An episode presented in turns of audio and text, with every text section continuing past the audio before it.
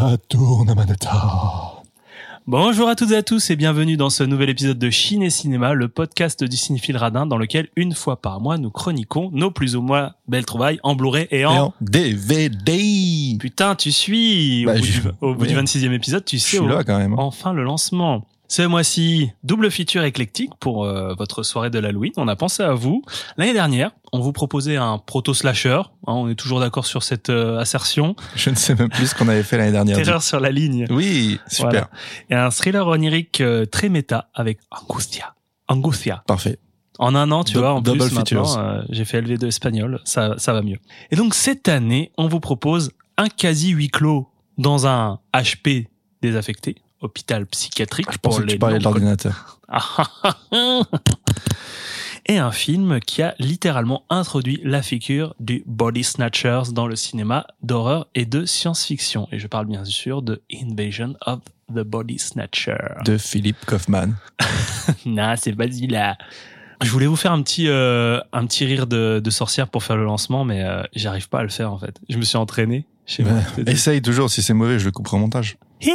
Ah merde, non, c'est Michael Jackson. Ah non, ah non. Bon, c'est tout aussi sp- c'est tout aussi spooky. Oui, c'est vrai, c'est le rire dans Dans ce thriller, dans ce rire. gros trauma d'enfance. Ah ouais? Ah oui, un des, un des plus gros traumas d'enfance. Et tu sais qui a réalisé ce ce clip? Ah bah c'est c'est Dick Smith. Allez, on enchaîne, on enchaîne, on enchaîne. On avait dit qu'on faisait un épisode court. Oui, c'est vrai, allons-y. Allez, c'est parti pour Session 9. Session, Session 9. la session 9, c'est parti. Session 9 de Brad Anderson, sortie en 2001. And I gotta get construction crews in here by Columbus Day, so you got a guesstimate how long? I've got four really good guys. One week, we're gone. That's fast. I need the job. So the loonies are outside in the real world, and here we are with the keys to the loony bin, boys. might actually want to be grateful. You're about to make some decent money. What's the catch? Patricia Willard scandal, 1984. I want you to try to remember what happened 24 years ago. Use your imagination. The shrinks figured that with these new techniques they designed, they could release hidden memories. You can hear me. You okay? I want to go home. I wouldn't tell anybody about this. If they find out about Hank, they're gonna find out about the others. Quit at the others.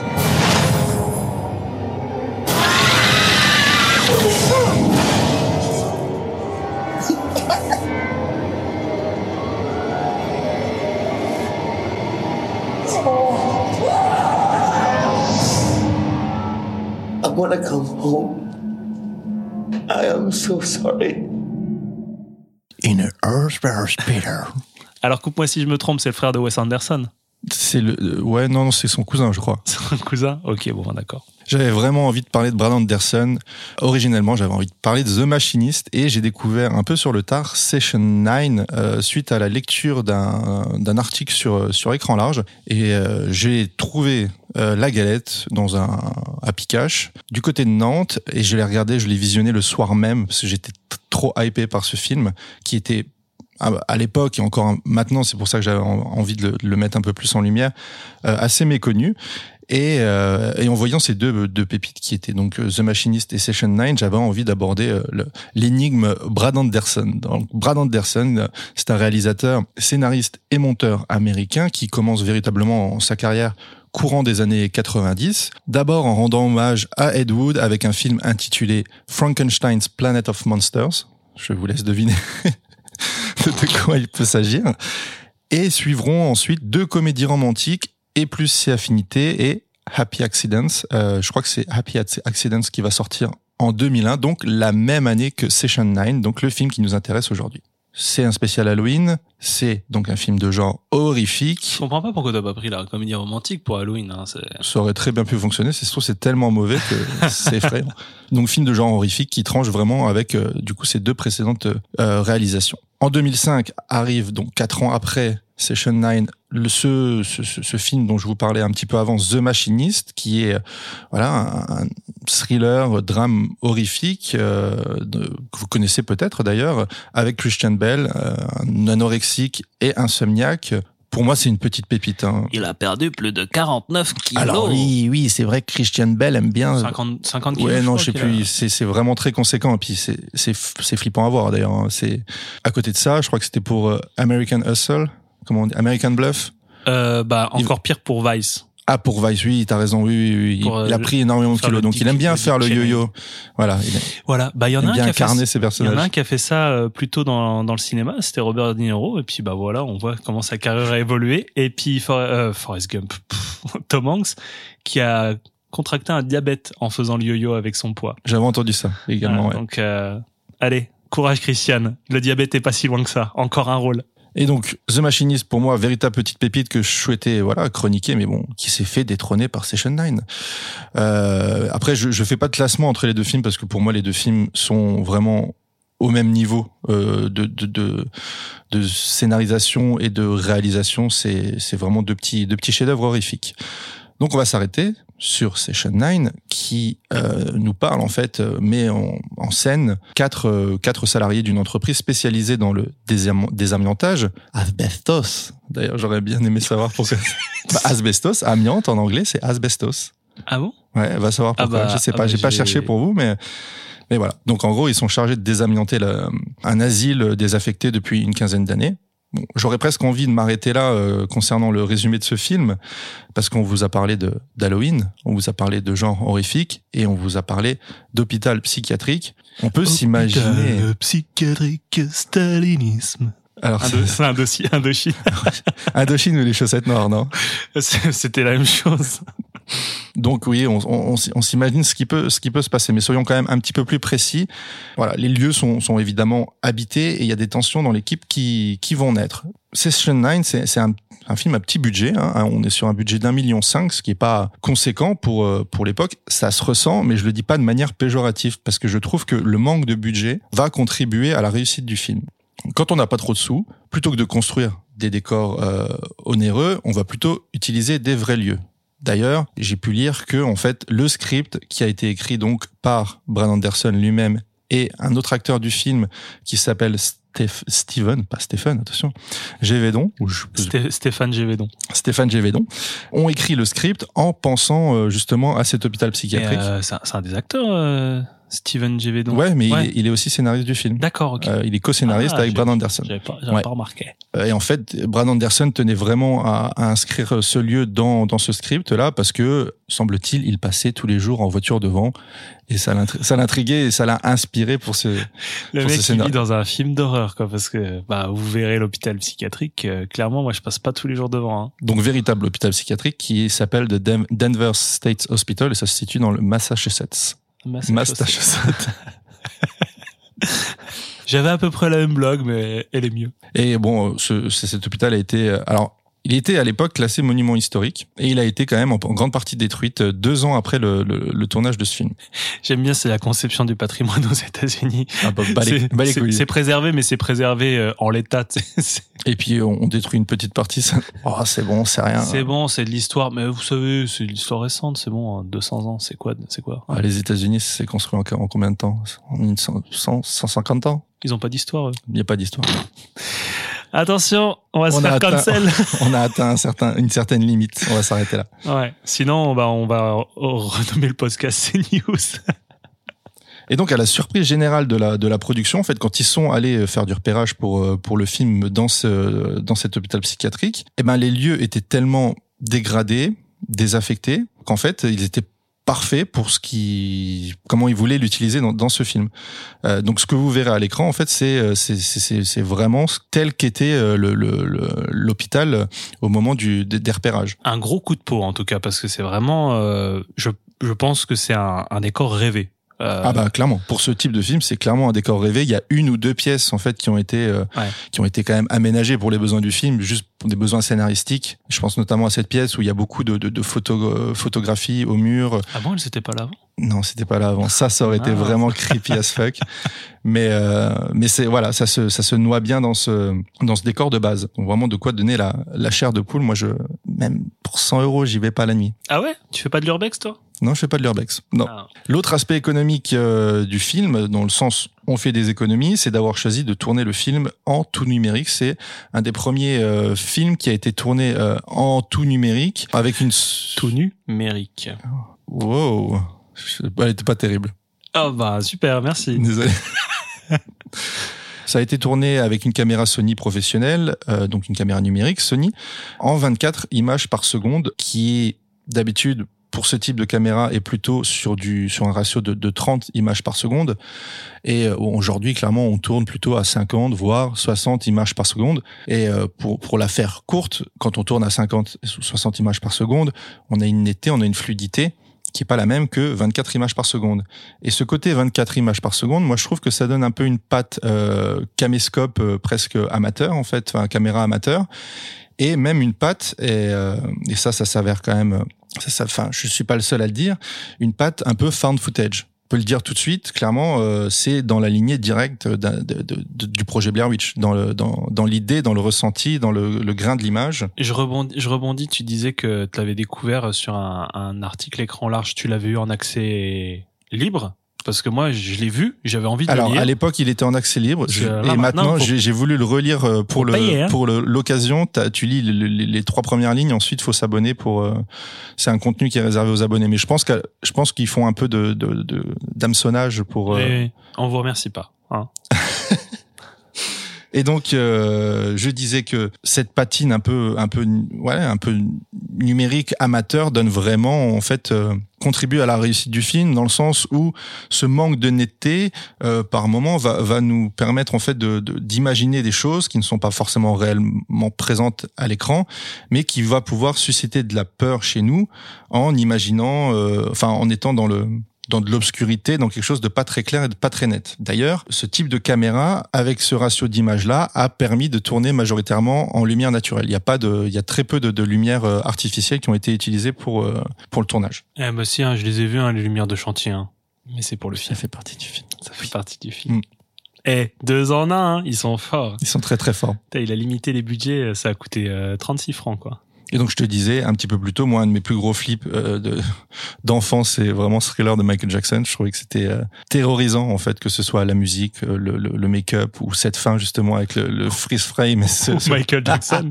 ou Michael Jackson lui-même, qui était pas si flippant que ça à l'époque. On on n'était pas encore dans. ne shameons pas les personnes atteintes du vitiligo, s'il vous plaît, monsieur Gretel. Je parle pas de ça. Moi, je parle juste de toutes les autres transformations euh, esthétiques, euh, chirurgicales. Et donc, il y avait l'exorciste dont on a parlé le mois précédent et Projet Blair Witch, pareil. Je pense que c'est vraiment mon top 3 des films qui m'ont fait le plus euh, flipper quand j'étais gamin.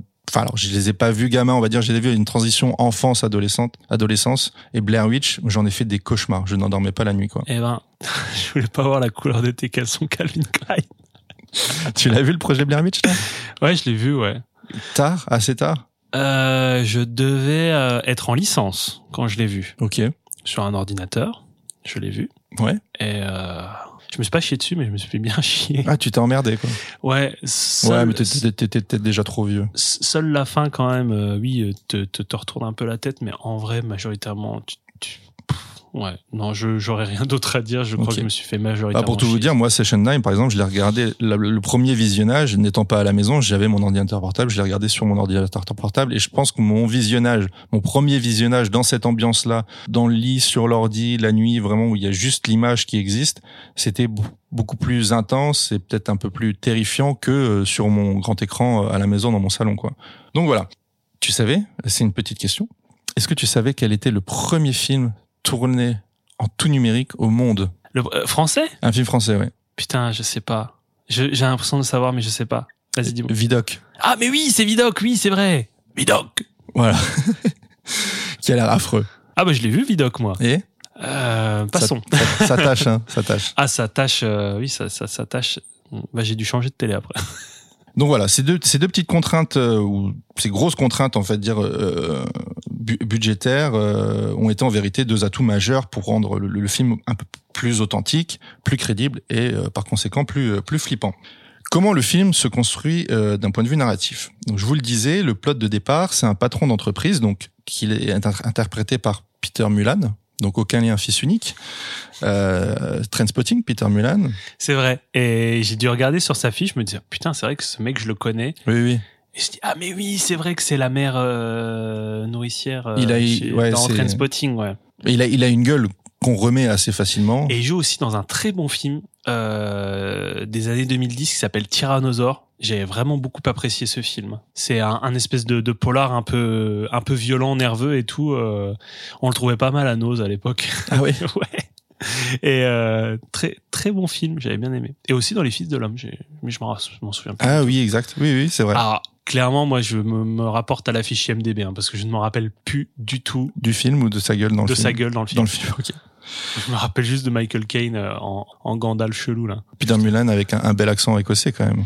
Ah bah il est écossais donc il va pas le. Il va pas le cacher, bon, t'en as qui. Je crois qu'il joue aussi dans Brevard. Ça, je me souviens de sa gueule dans Brevard. Ah bah voilà. Voilà, Comme quoi. voilà. Mais il a une gueule qu'on n'oublie pas. quoi. non, euh, qu'on n'oublie pas, mais un nom qu'on oublie malheureusement. Ouais. Mais on, on essaiera de retenir pour la prochaine. Souvenez-vous, Peter Mulan. Peter Mulan. Donc Peter Mulan, patron d'entreprise, qui décroche un appel d'offres euh, et cet appel d'offres est, est en fait euh, gagné parce qu'il promet en fait de faire le boulot en une semaine.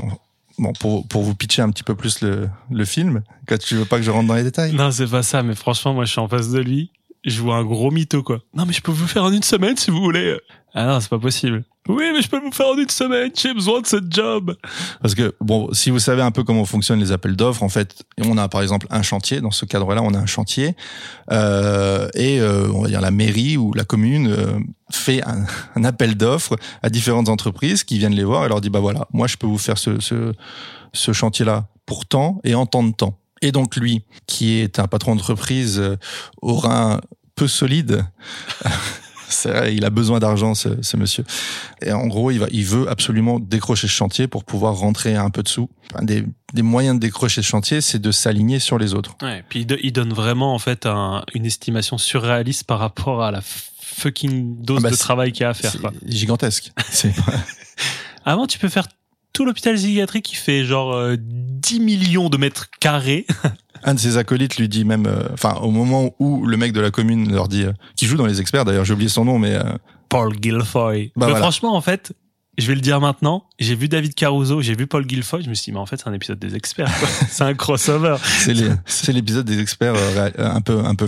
Je crois que c'était les experts, un épisode qu'avait fait Tarantino, un peu flippant Ouais. dans une morgue. En deux, en- ah, moi, je suis un gros fan des experts. J'ai Ouais. quasiment tout vu. euh, période euh, du coup William Peterson, parce qu'après j'ai arrêté Euh, parce que bah le, le départ de William Peterson m'a vraiment, mais j'étais triste, vraiment triste quand il est parti. Et euh, je pense que j'avais très, très à l'époque très peu de distance par rapport aux personnages et puis aux acteurs. Euh, Bah, genre pour moi le personnage partait euh, vraiment, euh, j'étais affligé quoi. Et oui, effectivement, Paul Guilfoy, lui, est dans les experts CSI Las Vegas, et David Caruso est lui à, à Miami. Et, et effectivement, il y a déjà eu des crossovers entre les différentes productions euh, CSI. Ouais, alors Voilà. je sais pas si c'est vu comme ça réellement, c'est pas. Ah si, c'est vraiment un crossover. Non, mais Ah, de là tu parles, de- je parle pas, je parle de Session 9. Moi. Ah non, c'est pas vu comme ça, vu que c'était en 2001. C'est bien avant les experts. On est d'accord. Ok. Et donc oui, voilà, en fait, il va proposer de faire ce comme les autres proposent deux semaines. Lui va proposer une semaine et en fait ses salariés le regardent en disant mais une semaine en fait c'est pas possible. Si si, en fait ça va le faire en une semaine. Attendez de voir l'équipe de Branck avec qui il est. Travaille pas, dis- travaille pas beaucoup les gars. Tu te dis, putain, mais une semaine, mais c'est c'est impossible. On arrive lundi, on repart le lundi d'après. C'est ce qu'il lui dit. Donc il a le chantier. Euh, une des autres composantes de l'histoire, c'est que du coup, ce, ce, ce patron, euh, Peter Mulan, vient d'avoir un enfant et supporte mal en fait euh, cette arrivée. C'est, c'est très compliqué pour lui. Il a réussi à me mettre comme un homme dans la tête, quoi. Comme un homme. Bah, c'est, la musique dans Mulan, quoi. Merde, on parle de Peter Mulan. Oui, ok, bah non, en fait, je l'ai, ça fait longtemps. revois, ça fait revois- longtemps. revois tes classiques de Disney, Ouais, c'est peut-être pas un classique, Mulan. On fera peut-être un spécial Disney. On fera peut-être un spécial, ouais, Disney, mais il y a beaucoup à rattraper là, du coup. beaucoup, beaucoup. Et donc, oui, euh, manque de sommeil, vie de couple compliquée. Ce mec est dans un état vraiment, vraiment dépressif. Il est bien épaulé par, du coup, un de ses amis de longue date qui est, qui est Phil et qui est joué par David Caruso. Tu l'as un peu. Non, c'est même pas celle-là. Je me rappelle plus c'est laquelle de musique. Alors, pour on a l'impression d'être dans un mauvais film d'horreur. Qui, qui rentre bien dans la thématique du jour, mais C'est qui ça? L'invasion des profanateurs, euh, Don- Donald Sutherland. Ah, bien joué. Ah, attends, je suis quand même. La meilleure imitation. Bon, allez, restons sur Session 9. Ouais, parce que ça non plus, c'est pas très radiographique. hein. Oui, bah, on s'en bat les couilles. Personne nous écoute. Un des autres membres de l'équipe de Deuxième Montage, c'est Hank, vraiment le connard par excellence, euh, qui aurait donc piqué la petite amie de Phil. Donc je mets des grosses guillemets. à- Je crois des que- gros je crois guillemets qu'il à aurait pas pu être plus évident de mettre juste une étiquette avec écrit douchebag sur son front. ouais, asshole. Il y a pas besoin de ça parce que franchement, quand tu vois sa tête, il y a vraiment. Ah bah il a le, il a le goatee, il a les pattes, euh, il a le- les lunettes euh, profilées. Alors je sais que cette référence ne te fera vraiment, mais pour moi, c'est un sosie de merde du mec de la chaîne YouTube Le Monde à l'envers. T'as jamais vu le, pas- le Monde non, à l'envers je, je suis pas là. Je te montrerai et franchement, exactement la même tronche que ce type. Voilà, pour ceux qui regardent Le Monde à l'envers. Alors, il faut déjà qu'il y ait des gens qui nous écoutent. Il faut que dans ces peu de personnes qui nous écoutent, il y ait des gens qui regardent cette chaîne YouTube. Mais c'est populaire, mais toi, vu que C'est popu, mais moi je suis loin de tout ça. Moi, Ah oui, toi, vu que t'es reculé et tout, euh, tu vois pas tout ça. Tu vois pas le monde. d'ailleurs, t'as dû faire 150 km dans la Cambrousse pour euh, me rejoindre. hein. Ouais, Merci d'avoir fait le déplacement. exactement. Plus le film avance, plus les tensions grossissent. Et plus les tensions grossissent, plus les lieux deviennent effrayants. Il n'y aura pas de réelle manifestation d'esprit, à l'exception d'une. Voilà, là par exemple, j'ai dû vraiment changer le calfouette. Voilà, il y aura pas de fantômes, pas d'esprit, pas de spectre. Euh, La peur chez les protagonistes, et donc par ricochet chez, par, chez nous, hein, spectatrices et spectateurs, elle est engendrée euh, en gros par le, le poids historique euh, qui habite euh, ce bâtiment. Et ça se traduit à l'écran par l'ambiance visuelle, donc on en parlait de la, de la patine euh, numérique, des décors, et l'ambiance sonore également, qui est une bande originale euh, composée par Climax Golden Twins, qui est un groupe américain de, de musique expérimentale. En fait, ils se contentent de faire quelques notes de piano par-ci par-là. Rien de très original, mais euh, on va dire plutôt plutôt efficace. Plus tard dans le film, mais suffisamment tôt pour que je vous en parle, un des membres de l'équipe découvre dans une salle au sous-sol un lecteur de bande magnétique avec des bobines euh, organisées en session, d'où le titre. Euh, et ce sont des enregistrements, donc les enregistrements d'un docteur avec une patiente euh, du nom de Mary Hobbs. Et cette personne s'avère avoir un trouble de la personnalité et plusieurs personnes l'habitent, dont une très démoniaque du nom de Simon. Et donc l'ouvrier euh, qui est censé quand même avancer sur le chantier va régulièrement A pris 7 jours de congé pour écouter absolument toutes les bandes. il va régulièrement euh, au sous-sol prétextant qu'en fait il y a, y a une- un problème au niveau du euh, disjoncteur. Non, mais franchement, c'est ça qui m'a fait rigoler. Comment, pourquoi son entreprise est le cool? Mais il prend des branques. Ah, des vraiment. branquignales, ouais. Putain, mais même lui, en fait, je le considère comme ceux qui travaillent le mieux. Mais le gars, il passe sa vie en pause à aller au sous-sol écouter des bandes magnétiques, quoi. Bah, Hank, il fait des post-clubs toutes les cinq minutes. Il a pris son cousin, Non, son neveu. son neveu, pardon. Il a Ouais. pris son neveu qui est vraiment. Alors lui, c'est peut-être un des personnages les, les moins bien caractérisés dans le sens où c'est vraiment le petit le petit merdeux quoi. La- L'ado. L'ado débile Ah oui, non, qui mais... va mettre de la musique trop fort, euh, qui va faire des blagues de merde, vraiment. euh. Mais j'adore cette remarque intelligente, ce dialogue où il dit euh, T'as envie de mourir très très tôt euh, en mettant la musique si fort que ça? Et lui, il comprend pas. Il dit Mais si tu me fais chier, je mets de la musique sur mon lieu de travail.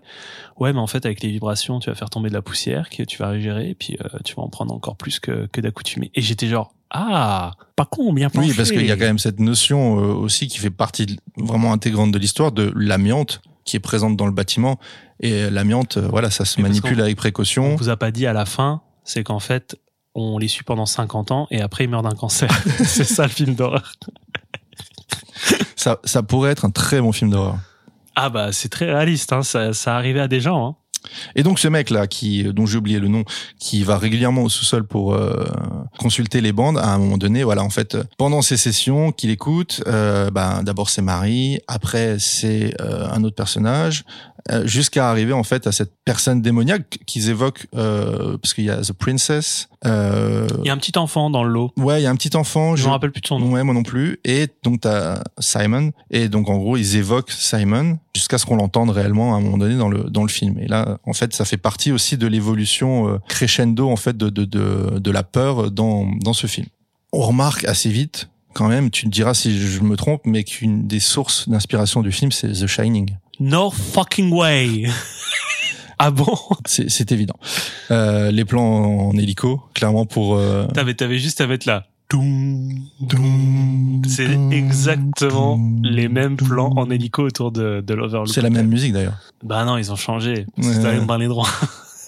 Donc ouais, t'as les plans en hélico, vraiment la folie qui gagne petit à petit les, les protagonistes. C'est une revisite euh, actuelle de Shining avec vraiment cette vibe, euh, ouais, cette, cette vibe numérique quoi du début des années 2000. Et je trouve que c'est une efficacité assez incroyable. C'est pas juste un film d'ailleurs sur euh, ça. C'est, je trouve que c'est bien de le préciser. C'est, pas juste un film d'horreur en fait. C'est, c'est perçu comme ça certes, mais c'est, c'est vraiment la, un film sur la, la chute d'un homme parce que vraiment le personnage central, on l'a dit, c'est Peter euh, Peter Mulan qui vraiment vit des difficultés euh, familiales. Je rentre pas spécialement dans les détails, mais comme je vous le disais, il vient d'avoir un enfant.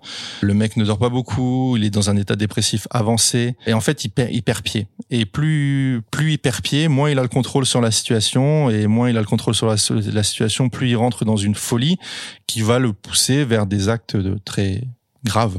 Et c'est peut-être, euh, voilà, c'est, je trouve un des points les plus intéressants du film, plus que euh, plus que le côté un peu creepy de, de l'hôpital psychiatrique. Bien évidemment, ça rentre dans un dans un tout, mais euh, mais c'est ce personnage-là qui a qui a, on va dire, la plus grande importance euh, horrifique dans le sens où euh, on se rapproche d'une certaine réalité possible parce que c'est pas c'est pas c'est pas la manifestation comme je le disais de de, de fantômes c'est la manifestation d'un état mental qui est le sien qui se traduit euh, à l'écran euh, bah, par euh, des procédés euh, Mm. filmiques et horrifiques quoi Bah, c'est ce que King déjà a dû peut-être apprécier parce que j'imagine qu'il a vu le film parce que c'est quelque chose qui manque dans la version de Kubrick, ce drame euh, familial. vraiment. Oui. On en a, on en avait parlé lors de notre épisode euh, sur les, les adaptations, les suites des adaptations de Kubrick.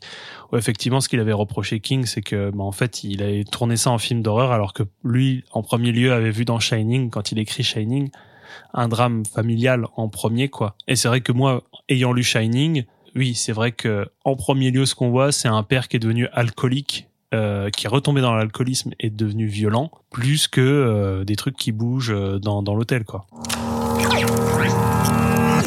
I know this is difficult, Mary, and that's why we're here to help, okay? I miss Peter. I miss him so much. Mary, I want you to try to remember what happened 22 years ago on Christmas night in Lowell. That's where we grew up. Yes. Can you tell me what happened that night in Lowell? Um, Nothing happened. Mary, something did happen. That's why we have these sessions to help you remember, so you can get better, okay? No.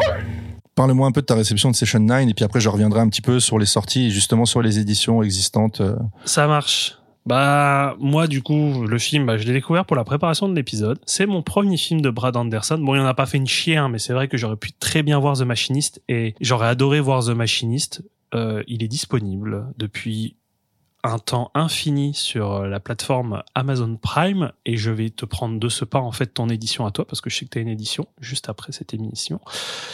Parce que sur Prime, euh, bah, il est en VF et que en VF et ça c'est agaçant au possible. Euh, Prime c'est vraiment euh, niveau éditorial c'est une catastrophe. Il est ressorti en Blu-ray hein, tout récemment d'ailleurs. Oui, oui, Euh, oui. Enfin je te dis tout récemment, c'est il y a peut-être moins d'un an chez ESC, c'est trop chez Ouais. ESC. Mais euh, ouais, j'ai- vraiment envie de, de découvrir son, son cinéma à ce bonhomme. Et il me tarde de voir The Machinist. Il faut savoir en fait que Quentin est contractuellement obligé de citer euh, Brad Anderson ou ses films euh, au moins deux fois par mois à son entourage, ce qui fait que moi, euh, j'avais très envie de voir le film. Mais non, pas du tout. Pourquoi tu dis Ah ça? si. Bah attends, t'es lié contractuellement. Tu m'as même offert l'édition de Session 9 pour qu'on le pour Je t'offre des éditions de bons films et justement, je ne t'offrirai pas les éditions des films qui ont qui ont suivi après Mais euh, non, The mais j'ai- vu ton nom au générique, Quentin. non, mais oui, tu fais du, tu fais du lobbying Brad Anderson. Pas du et, tout. et donc, euh, oui, effectivement, euh, Quentin déjà m'a offert une galette qu'il présentera juste après. Moi, j'avais beaucoup d'attentes vu, vu l'impatience de, de Quentin à vouloir euh, que je le voie et que de chroniquer ce, ce film. J'étais assez intrigué par la distribution d'acteurs et j'ai essayé de me préserver vraiment au maximum euh, d'images et de l'histoire du film. Bon, ça change pas d'habitude parce que parfois je vais peut-être baisser sur les films, même quasiment tout le temps, euh, sans savoir de quoi ça parle ou même vaguement. Et mais là, j'avais vraiment envie de me préserver. J'ai lancé le film en séance de minuit.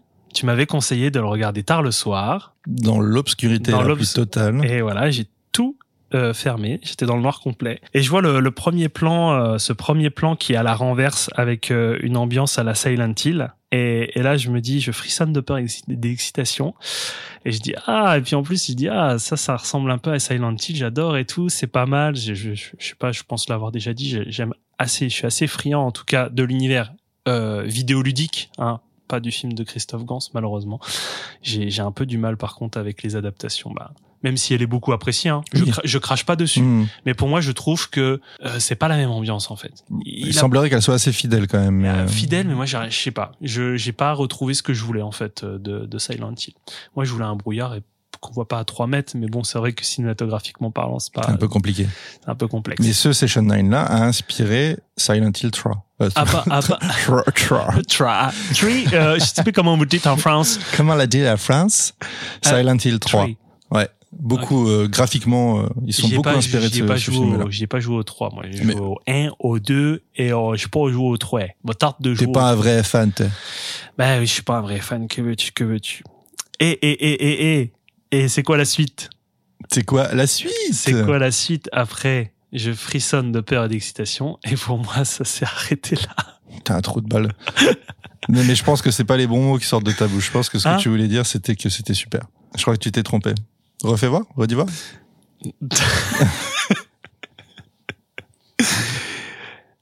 C'est pas que j'ai pas aimé. Mais je t'ai mis trop de pression. bah voilà, j'aurais rien dû dire. Non mais en fait je vais te dire déjà le premier truc qui m'a fortement parasité, c'est l'image. Je t'ai, franchement je me suis retenu très très fort dans la préparation de cet épisode de ne pas parler de l'image. Je pensais que c'était dû à l'édition, mais pas du tout. Je me suis rendu compte très vite que ça n'avait rien à voir avec l'édition. Et, et en fait, je me suis retenu pendant même tout cet enregistrement, me dire, mais moi, la, la, moi, la patine numérique, mais j'avais envie de, de prendre mes yeux et de mettre mes doigts dedans. mais quoi. toi, t'es un puriste. T'es un puriste, c'est tout. C'est pour ça J'ai que tu prends les films des années 50 juste pour avoir euh, de la pellicule, quoi. Non, mais vraiment, j'ai trouvé euh, ça pas beau, le côté euh, au movie. Et avec la bonne volonté du monde, je dis, allez, arrête. Arrête de penser à ça, arrête de penser à ça. Mais franchement, moi, ça m'a vraiment mais parasité tout du long. Je ne voyais que ça. Et je veux pas dire le côté fauché euh, péjoratif, mais je, je voyais le tout numérique et je me dis, oh putain, c'est le genre de truc qui essuie les plâtres au tout début des années 2000. Tu parlais de Vidoc, je mets pas du tout sur le même plan euh, que Ah non, pas du tout. C'est pas, c'est pas comparable. je ne le mets pas sur le même plan que Vidoc, mais c'est à une époque où effectivement le numérique c'est compliqué. Hein, de... Ah bah on est on est dans une transition, on est dans une sorte d'entre-deux. euh, on est vraiment au tout tout tout début du numérique. Donc, Et donc euh, le pauvre Brad, euh, bah il est arrivé avec son film et je pense que pour des questions de coût budgétaire et tout ça, bah il a fait ça en numérique et euh, ça passe ou ça casse. Et, euh, et je veux pas du tout influencer les, les, les auditeurs et auditrices parce qu'en fait ce que va dire Quentin, c'est en tout cas la bonne réception qu'on doit avoir du film, mais moi effectivement Après, ça m'a il n'y a pas de bonne ou mauvaise réception. C'est mais- juste que le film a un statut culte aujourd'hui. Je veux dire, voilà, tu fais pas partie du panier, c'est pas grave. Oui, non, mais franchement, je, moi, ça m'a vraiment fortement rebuté. Je veux juste dire aux personnes qu'elles ne s'arrêtent pas à ce simple truc-là et qu'elles continuent le visionnage. Tu vois Mais ce que je c'est- veux ça fait partie du film. Par contre, c'est un truc que tu peux pas enlever au film dans le sens où Je- Oui, tu ça, peux pas ça a un impact sur euh, ta réception, forcément. Bien sûr, mais et bon. ça a un impact aussi sur euh, sur euh, bah, sur le film de manière générale, dans le sens où, comme je te le disais, il y a vraiment un côté euh, ouais home movie, euh, found footage. Donc Et euh, je veux pas que les gens en fait se disent ah putain on dirait qu'on a chié sur mon écran je je continue pas le film non faut continuer faut continuer jusqu'à la fin et puis se faire forger un avis complet sur sur le film et la réception bah voilà mais oui effectivement ça m'a vraiment ça m'a torturé parce que je dis bon euh, je vois des qualités et tout mais bah on a le droit de pas aimer un film. je sais On a le droit d'avoir tort, c'est pas grave. Je sais, je sais, mais ouais, en fait, je voyais les qualités, mais bah, les qualités en fait transparaissaient à, à travers une image numérique euh, que que, que j'appréciais guère peu. Après, je comprends ce que tu veux dire parce que moi, il y a parfois il y a un petit côté numérique, voire même euh, télévisuel que j'apprécie guère habituellement. Et justement, en fait, c'est peut-être, tu fais bien de le souligner, c'est peut-être un des films avec cette patine numérique là que je trouve euh, les plus intéressants où, où vraiment ça me gêne pas parce que ça sert l'histoire. Et c'est bon. Mm. Alors collatéral, ça n'a pas le même impact, par exemple, mais collatéral, moi, la patine numérique, je trouve qu'elle apporte quelque chose aussi au film. Tu vois ce que je veux dire? Toi, Mm. collatéral, est-ce que ça te, ça te, Ça te choque, ça te dérange ce côté numérique euh Ben, On va dire qu'à l'époque, ça m'avait pas dérangé. Je l'ai revu ben, pour notre épisode de Michael Mann et c'est vrai que à certains moments, euh, tu te dis oh là là le bruit et tout, euh, mais en même temps, t'es là en essayant de rationaliser le truc en disant bah oui mais bon c'est ce qu'il voulait faire Michael Mann, mais en même temps toi t'es genre putain c'est moche, on dirait euh, on dirait on dirait toi avec ton caméscope DV, tu sais qui essaye de filmer. euh, et, et c'est ça que j'ai eu cette impression. J'ai eu l'impression que le pauvre Brad, euh, bah, il finançait son film de fin d'études et qu'il avait que son caméscope DV euh, familial et qu'il a dû tourner avec ça euh, par dépit, quoi. Et qu'il a essayé de d'insérer ça en disant oui, ça va avoir une influence sur l'esthétique de mon œuvre et puis sur la narration de mon œuvre. Et ça marche, ça peut marcher, mais moi, j'ai pas pris. Ça, ça, ma suspension d'incrédulité, elle a mais volé en éclats, mais minute 1, quoi. Quand j'ai Alors vu- que ça devrait être tout l'inverse. Mais je sais! La suspension, sais. justement, ça s'inverse parce que moi, je me dis que sur un film comme ça, tu le tournes en pellicule avec euh, une image magnifique, euh, vraiment très cinématographique, euh, comme on pouvait le faire dans le passé. Justement, je trouve que le film perdrait davantage de, de, de son charme entre guillemets. C'est pas un film charmant, c'est un film flippant, mais c'est pas un film charmant. Mais euh, ce que je veux dire, c'est que ça perdrait de son intérêt, à mon sens. Et sinon, au-delà de ça, côté mise en scène, j'ai trouvé dans l'ensemble des choses intéressantes. Ça manque d'un grain de folie. Parce que franchement, je me suis peut-être trop arrêté à ce plan euh, à la renverse euh, du début où je me suis dit, waouh! Oh, je veux dire que graphiquement, il y a des choses qui vont être intéressantes. Et ça arrive que très très peu en fait. Et je suis sûr et certain que pareil, c'est une volonté euh, de de Brad Anderson de ne pas aller dans un sensationnalisme. Ah, ça fait déjà deux fois que je me chie sur ce truc. Sensationnalisme, en essayant de pas euh, faire. euh, alors, je veux pas de jumpscare, mais en essayant de faire le moins possible de jumpscare, d'être dans du moins graphique possible, d'être dans une comment dire dans une horreur comptée par ces personnages. Ah oui, c'est pas du Blumhouse quoi. Voilà, et, euh, et je respecte ça parce que c'est vraiment euh, ça manque trop peu dans la production en plus euh, audiovisuelle euh, majoritairement euh, et cinématographique d'aujourd'hui parce qu'on mise tout sur l'image et sur le choc de l'image et pas forcément sur ce côté on va raconter une chose mais vraiment ultra flippante et on continue l'histoire, on se fait des images dans nos têtes. Donc en fait, c'est ça qui m'a un peu c'est pour ça que j'essaye de me justifier, c'est que chez Brad On n'est pas au tribunal. Mais non mais je oui, mais je vois que tu me juges là. Ouais, je te fusille du regard là. Carrément. C'est pour ça que j'essaye de me justifier parce que j'ai vu toutes les bonnes intentions derrière ce film, mais j'ai trouvé que ben à la concrétisation, il y a un truc qui a péché et et il y a le message a été parasité par des trucs euh, sur lesquels j'aurais pas dû être parasité.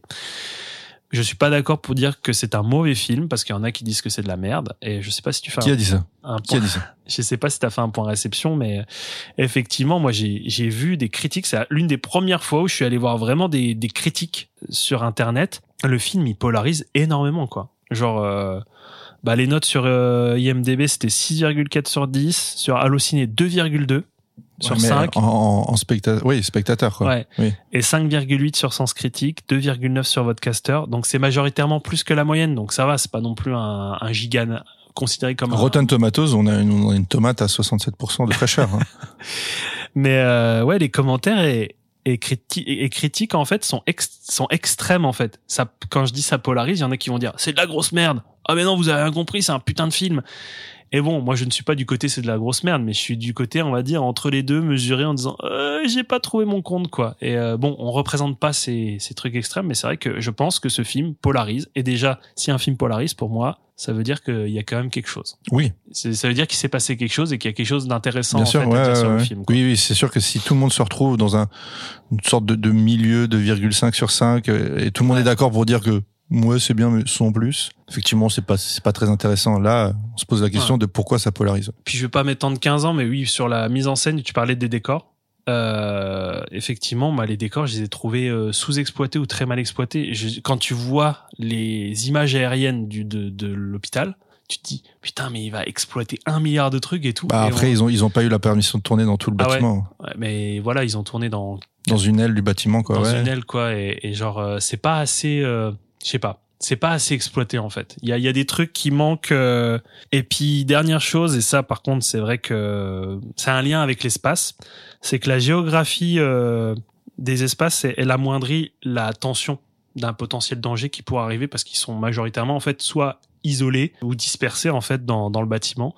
Et je trouvais que la géographie des espaces ça coinçait à certains moments. Ah ouais. Ouais. Et le, ces, ces grands couloirs avec ces, ces grillages là qui séparent, euh, tu vois, deux couloirs. euh, Bah, il y a des moments où c- ça marche bien, où c'est flippant, mais il y a d'autres moments où tu dis putain, mais en fait, ils sont où par rapport à où là? Il est où euh, Genre, euh, ils étaient en train d'être tous les deux ensemble euh, dans la même pièce. Le gars, il a fait euh, trois pas. T'as l'impression qu'il est à l'autre bout de la terre, quoi. Mais c'est la folie qui les gagne. Donc, euh, ouais, je, je trouvais que la géographie était un peu mal foutue et peut, peut-être que c'est par rapport à une question d'autorisation. Peut-être qu'il y a des trucs qui ont été super chiants en disant, bah écoutez, vous allez tourner là, voilà, et vous vous démerdez, ok Allez, hein, ciao. Et si on vous voit ailleurs, euh, petite amende, hein. Voilà. J'en référerai à bas. Et euh, beaucoup de mal aussi avec les personnages pour terminer aussi. Putain. Bon, en fait, le gars a rien aimé, quoi. Eh non, mais euh, tu parlais de l'ado là, l'ado, mais j'ai juste envie de le, le gifler quoi. Franchement, c'est, il était, euh, il y a certains personnages. Alors, je trouve que Caruso et Mulan, ça va, Ah ouais, oui, ils tiennent bien à bas. ils, ils tiennent bien. Mais alors Ouais. le reste, ça se casse la gueule. Mais en... le Gévédon, euh, Stéphane Gévédon là, il est intéressant son personnage, mais je trouve que bon bah, on le voit pas assez au final. Et, et je sais pas je- ils sont complexifiés artificiellement certains en fait. Ou genre euh, t'as juste envie de dire est-ce qu'ils sont là pour du body count? Est-ce qu'ils parce qu'en fait il y en a ils servent vraiment dramatique. Bah je pense qu'il y a certains acteurs soit ils ont pas compris les enjeux qu'ils représentaient soit au final c'était des coquilles vides et au final on sait pas on sait pas trop on savait pas trop quoi en foutre en fait Et on n'est pas Euh, dans un film de body count, justement. On n'est pas. ah dans- oui, justement, je savais que tu allais rebondir là-dessus. C'est pour ça que j'ai parlé de body count parce qu'en fait, tu n'as pas de. Bah, ils tombent pas comme des mouches, quoi. Et c'est vrai que encore une fois, on peut peut-être mettre à crédit Brad Anderson et son film, c'est que c'est pas une structure narrative qui est classique dans le sens où tu te dis, ok, il y a 12 000 personnages, on sait que les trois quarts ils vont canner. Voilà, oui. Clairement, le, le, le personnage du neveu, tu le mets dans n'importe quelle autre production, c'est le premier à canner, quoi. Exactement. Et donc, bon, bah, c'est pour ça que encore une fois, bah là, j'ai l'impression d'être en pleine contradiction. en- Genre, je vois tout le contre-pied qu'il a voulu faire par rapport à des films d'horreur très marketés en plus euh, sur la fin des années 90, tout ça. Surtout qu'il y avait le retour du slasher euh, avec euh, Tout à fait, oui. Mm. euh, avec Scream et je sens qu'il a vraiment voulu faire le pas de côté, mais il avait pas les moyens peut- peut-être pour faire ce Non, pas mais de il l'a côté. bien fait. Je, vous rassure qu'il l'a bien fait, ce pas de côté. C'est mon avis personnel. Je, te couperai, je te couperai au montage. Ou alors je ferai avec une IA, je te ferai. euh, Mais tu vois, ça je te ferai m'empêchera. dire des, des bonnes choses sur le film. ça m'empêchera pas de, de découvrir The Machinist et de continuer à regarder euh, des films de Brad Anderson parce que tu sens quand même qu'il y a du potentiel. C'est Bah justement. justement, il est moins bien, il est moins bien. Mais oui, Ah bah alors peut-être que t'aimeras bien le reste de sa film ou alors en contre-pied. bah, euh, plus si affinité là, j'ai bien envie de voir la comédie romantique. Ah ouais? Ça a d'être pas, ça a pas Mais mal. non, moi je, je te parle post euh, post je- The- post The Machinist. Ah d'accord, ok. Bref, moi ça manque juste d'un grain de folie aussi euh, et, et j'étais très très peu rassasié dessus. En fait, je pense que j'ai voulu être conforté dans un certain moule euh, du cinéma d'horreur et j'ai peut-être été trop perturbé. Par contre, en- pour vraiment clore et après je me tais, je pense que c'est un film qui est vraiment unique. Pour le coup, bah non mais il est unique. Non, mais c'est bien que tu le dises, il est ça me un fait peu, plaisir. Il est un peu unique en son genre. J'ai pas accroché du tout sur certains trucs, mais il reste unique. Ça reste quand même euh, au niveau de la proposition assez original sur pas mal de choses. S'il avait eu quelques millions en plus, on aurait pu faire un crowdfunding, il aurait fait un putain de film. Je, Non, justement, fa- faut que ça, fallait que ça reste un petit budget. je vais lui envoyer un mail et puis je lui dis on le refait. Allez Brad, tu refais un remake? Allez, un remake. Donc je vous le disais, le film est sorti en- aux États-Unis en, en 2001 et euh, il a été présenté en France au festival de Deauville donc cette même année. Malheureusement, il n'y a pas eu de sortie salle qui a suivi en France. Euh, il a été représenté au festival de Gérardmer en 2004, mais le film est apparu seulement euh, en direct tout vidéo en 2006, euh, voilà sur notre territoire. Donc la première vidéo, euh, le, le premier DVD qui est sorti sur notre territoire, c'est un DVD qui date donc de 2006, qui a été édité par Paradis Film et distribué par euh, Paramount Home Entertainment France et TF1 euh, Vidéo. Alors, bon, Hervé n'a pas apprécié l'image. Euh, moi, je peux dire que sur ce, ce DVD, le master est vraiment très correct. Et je suis toujours surpris en fait par euh, par ces petits éditeurs qui euh, qui arrivent à avoir des masters beaucoup plus corrects que de- des grosses machines euh, comme euh, je sais pas ouais Universal ou, ou autre.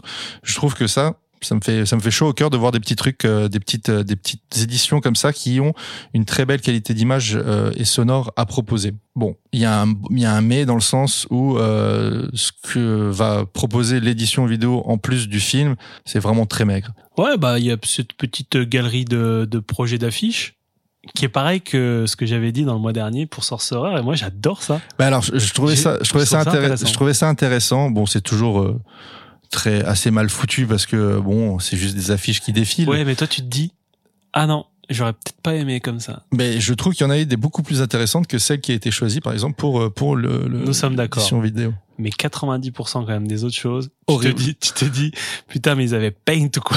Ouais, non, c'est, oui, ça fait, ça fait assez cheap. Ça fait assez cheap. Ah, puis tu Mais c'est intéressant le- de voir la conception, quoi. tu vois vraiment le montage euh, au-delà artistique, marketing, en disant mais comment allons vendre, comment allons nous vendre le film? Et t'as certaines taglines en fait qui s'éloignent mais drastiquement de l'ambiance du film. Ou genre euh, c'est des trucs, on va te vendre le film comme euh, genre un truc de maison hantée. Mmh. euh, Oui, oui, les couleurs choisies sont pas celles euh, qu'on retrouvera à l'écran aussi. euh, ouais. Effectivement, au-delà de la typo, tout ça, et puis même ouais des des, des catchlines, on, genre qui font vraiment euh, méga spooky spooky. Attention, vous allez vraiment chier dans votre froc et tout. Alors je dis pas qu'on chie pas dans son froc. Regarde, c'est c'est- c'est Sun 9, session 9. Mais euh, effectivement, ça va plus traduire une d'une horreur graphique plutôt que d'une horreur psychologique qui ressemble beaucoup plus quand même à ce film. Voilà, donc c'est les seules choses intéressantes que vous trouverez dans, ce, dans cette édition. Cette année, du coup, euh, on fait un peu l'actualité euh, et c'était sans vraiment sans le savoir. Euh, BQHL a sorti un Blu-ray, le premier Blu-ray euh, français de Session 9, donc c'est sorti en août dernier.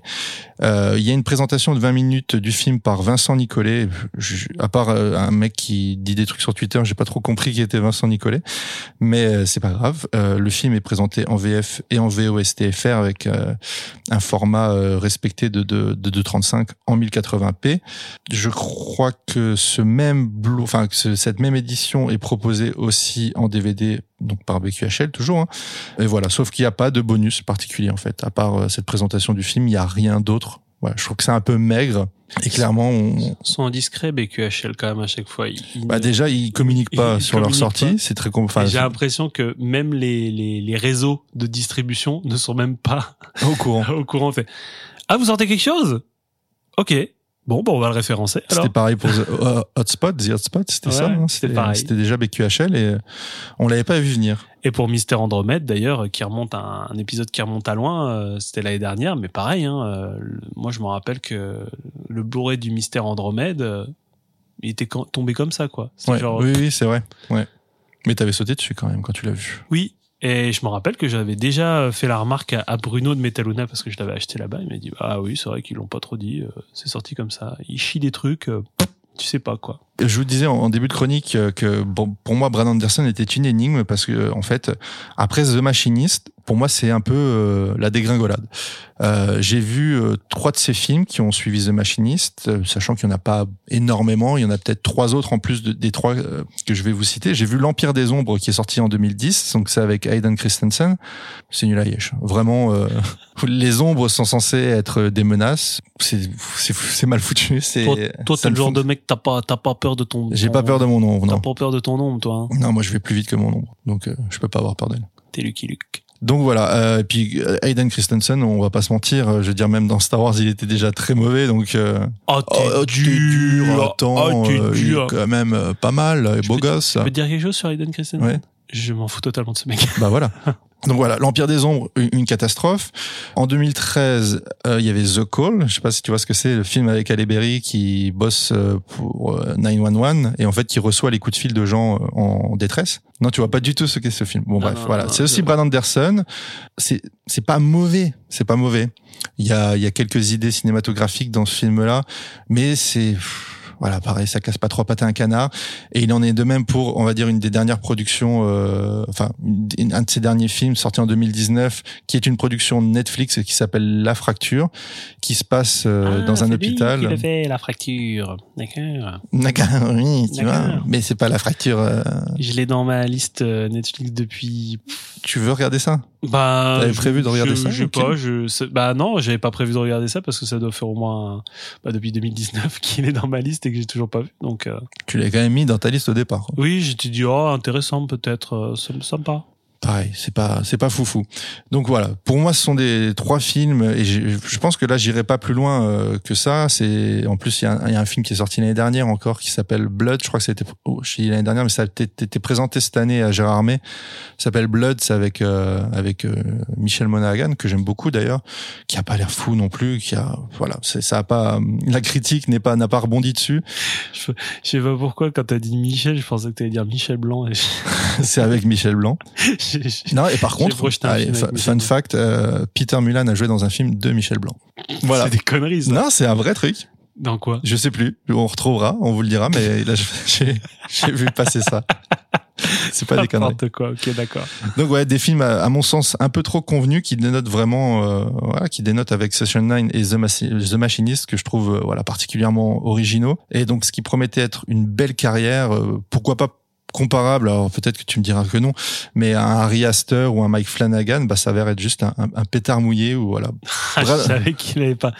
Est-ce que ce serait pas un gros pétard mouillé? C'est un gros pétard mouillé. Ah, Brad Anderson semble être un bon exécutant qui tient la barre, mais sans jamais vraiment se, se surpasser à nouveau. Voilà, je, je n'en dirai pas plus.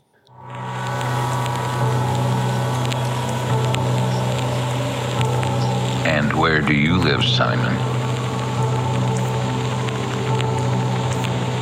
I live in the weak and the wounded. Dark.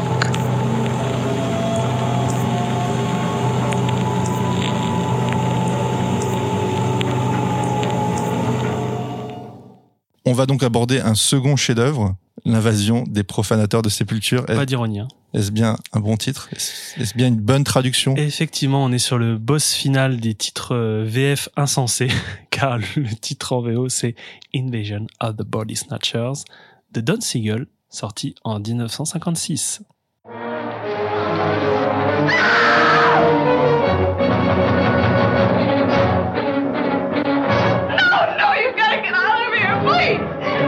They come from another world, spawned in the light years of space, unleashed to take over the bodies and souls of the people of our planet, bringing a new dimension in terror to the giant super scope screen. Seagull comme la, la mouette. La cigale et le fourmi. Elle est nettement mieux. Et je crois qu'on l'avait déjà fait en fait, non Non, non, c'est une première. Ah d'accord. Run for your life if it's not too late. C'est ce que dit euh, le DVD que Ah, j'ai en ma possession, la petite catchline. J'ai plus un souvenir précis de mon premier visionnage, mais j'ai découvert ce film à la fac. Je me souviens de ça en tout cas. Et j'ai tellement été frappé par ce film que j'ai lu le livre euh, dont il est tiré dans la semaine qui a suivi. J'ai vu toutes les autres adaptations cinématographiques dans les semaines qui ont suivi et j'ai décrété comme ça euh, que c'était un de mes films préférés au bout du compte. Alors que vous allez vous foutre de ma gueule, mais je l'ai vu peut-être trois fois ce film en tout. Euh, mais je, à chaque fois que je le vois, je suis à ébahi par sa qualité Mais cinématographique. tu, tu dis ça dans quel sens? Tu dis ça dans quel sens? Trois fois, c'est pas beaucoup ou trois fois, c'est? Bah, je l'ai pas pour un film préféré. C'est un peu bizarre de dire euh, voilà, tu l'as vu deux fois, euh, trois Oh, ça fois. peut suffire. Ouais, mais tu, tu vois, franchement, j'ai vraiment été frappé par ce film. J'en ai même tiré un dossier dans un cours euh, de cinéma sur la série B. Et je tiens à saluer Mathias Kusniers. Mathias Schoenart. Kusniers, pour euh, son, son cours sur la série B qui était tiré de sa thèse sur le système de production B hollywoodien qui m'avait euh, vraiment fortement intéressé et c'est dans ce cours-là que j'avais fait toute une traduction euh, politique de la réception qu'on pouvait avoir sur toutes les adaptations de Invasion of Body Snatchers. Car on va en parler, il y a eu d'autres adaptations. Ce DVD, je l'ai trouvé il y a très longtemps à 2 euros sur, euh, sur Vinted. C'est une édition simple Universal Republic Pictures. C'est un import UK, euh, sorti en 2007. Donc vous avez dedans la version noir et blanc en 1.66 et la version couleur qui date de 88 euh, en 1.33. Je vous le dis tout de suite, aucun des deux formats ne respecte celui d'origine et vous avez un mono 2.0 pour les deux versions avec anglais sous-titres anglais car les anglais font un gros fuck aux français. Do you speak English? Bah, very well, very well, I do. yes, I do. Yes, I, yes, I do. Alors, en bonus, on peut considérer que la version colorisée en est un. Et bon, je comprends pas la démarche, hein, parce que la version déjà recra- oui, elle est crade. Euh, recadrée en 1.33 est difficilement regardable parce qu'on est vraiment sur du 4 tiers donc on a coupé euh, beaucoup de l'image et la colorisation n'ajoute absolument rien c'est vraiment infâme Et puis le noir et blanc d'origine est magnifique. Il n'y a pas de raison Oui, de oui, oui, oui, oui, je- coloriser ce. je sais pas pourquoi. Je sais pas pourquoi, mais c'est une petite coquetterie comme ça. C'est une édition qu'on peut qualifier de substitution, de transition avant de trouver euh, mieux. Euh, la copie sur euh, la version euh, en noir et blanc est, somme toute, on va dire, basique.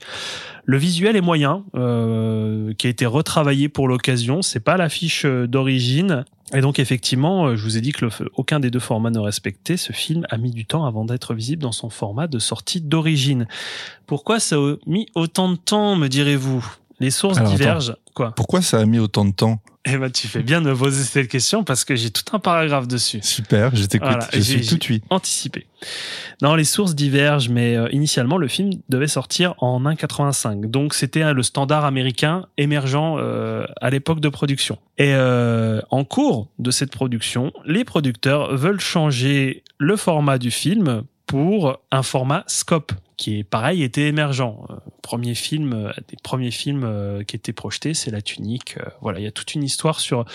On va pas refaire l'histoire du cinémascope, mais faut retenir que le cinémascope, ça commence à sortir en 53, 53, 54. Et donc, ce procédé, faut payer les droits d'exploitation à la Fox.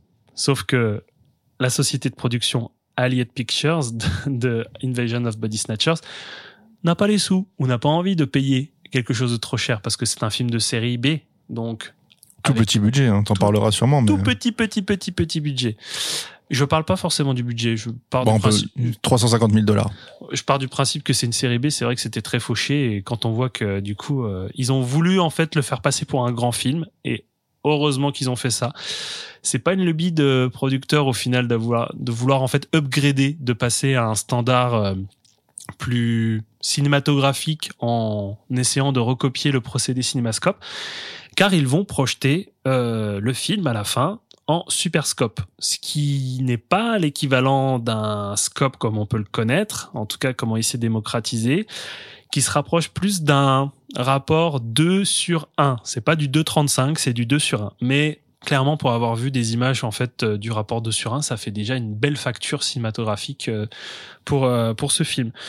Alors, je vais pas rentrer dans les détails, mais en fait, le Super Scope, ils ont essayé d'étendre les pellicules 1,85. Bah, en tout cas, pour le format de projection 1,85, ils ont essayé d'étendre la pellicule, pas de la gonfler, mais d'étirer pour euh, essayer de le ramener à, à- un rapport de, de 2 pour 1 en laboratoire. Et c'est impossible de retrouver les négatifs 35 d'origine en 1.85. Donc, la volonté à la base de, de le filmer comme ça, il n'existe plus. Donc, vous le verrez tout le temps, au mieux de sa, de ses qualités de projection, en 2 pour 1, en 2.0 pour, pour 1. Voilà pour la petite anecdote.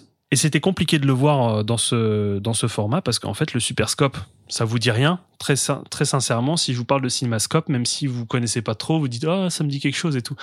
Le Superscope n'a pas du tout percé.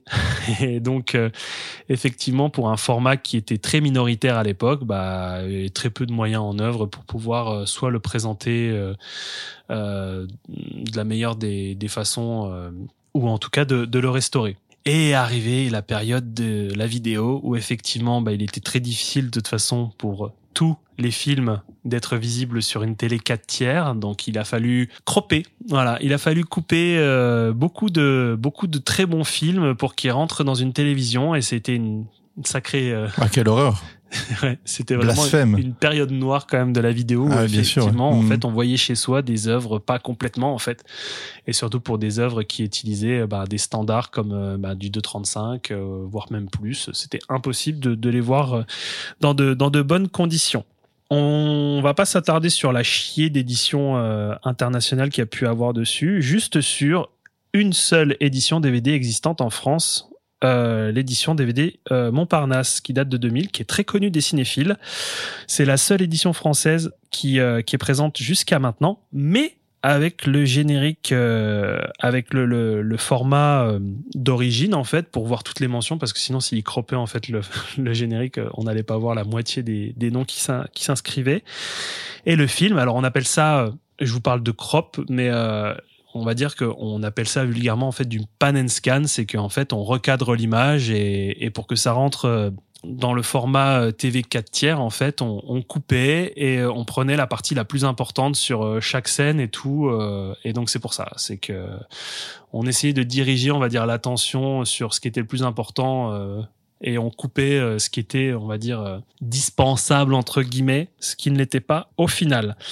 Et je me suis interdit de posséder cette, euh, cette édition. Et pensant que l'édition que j'avais présentait le format d'origine, bah, quelle ne fut pas ma surprise en me disant, eh ben non, au final, il présente un format 1.66, donc ce qui est mieux que le 4 tiers, qui n'est pas totalement le bon format. Et pourquoi ne parler que de ce film maintenant, Erwin? Hein? Et, et pourquoi ne parler que de ce film maintenant, Erwin? C'est bien que tu poses la question, parce que j'ai encore un petit paragraphe dessus. Je vous ai dit qu'il y avait qu'une seule édition euh, présente en France, mais non, mais non. À l'heure actuelle, si. À l'heure actuelle, si. Mais d'ici quelques jours, d'ici quelques semaines, c'est quand est-ce que vous allez écouter euh, l'épisode, hein, parce qu'il va sortir début octobre, mais le 7 novembre sort une édition. Alors, soit édition DVD, soit édition Blu-ray en steelbook chez Potenkin, du film restauré avec le format respecté, donc 2.0 sur 1, avec une VF en 2.0, une VOSTFR en 2.0 également, avec le visuel qui représente l'affiche d'origine.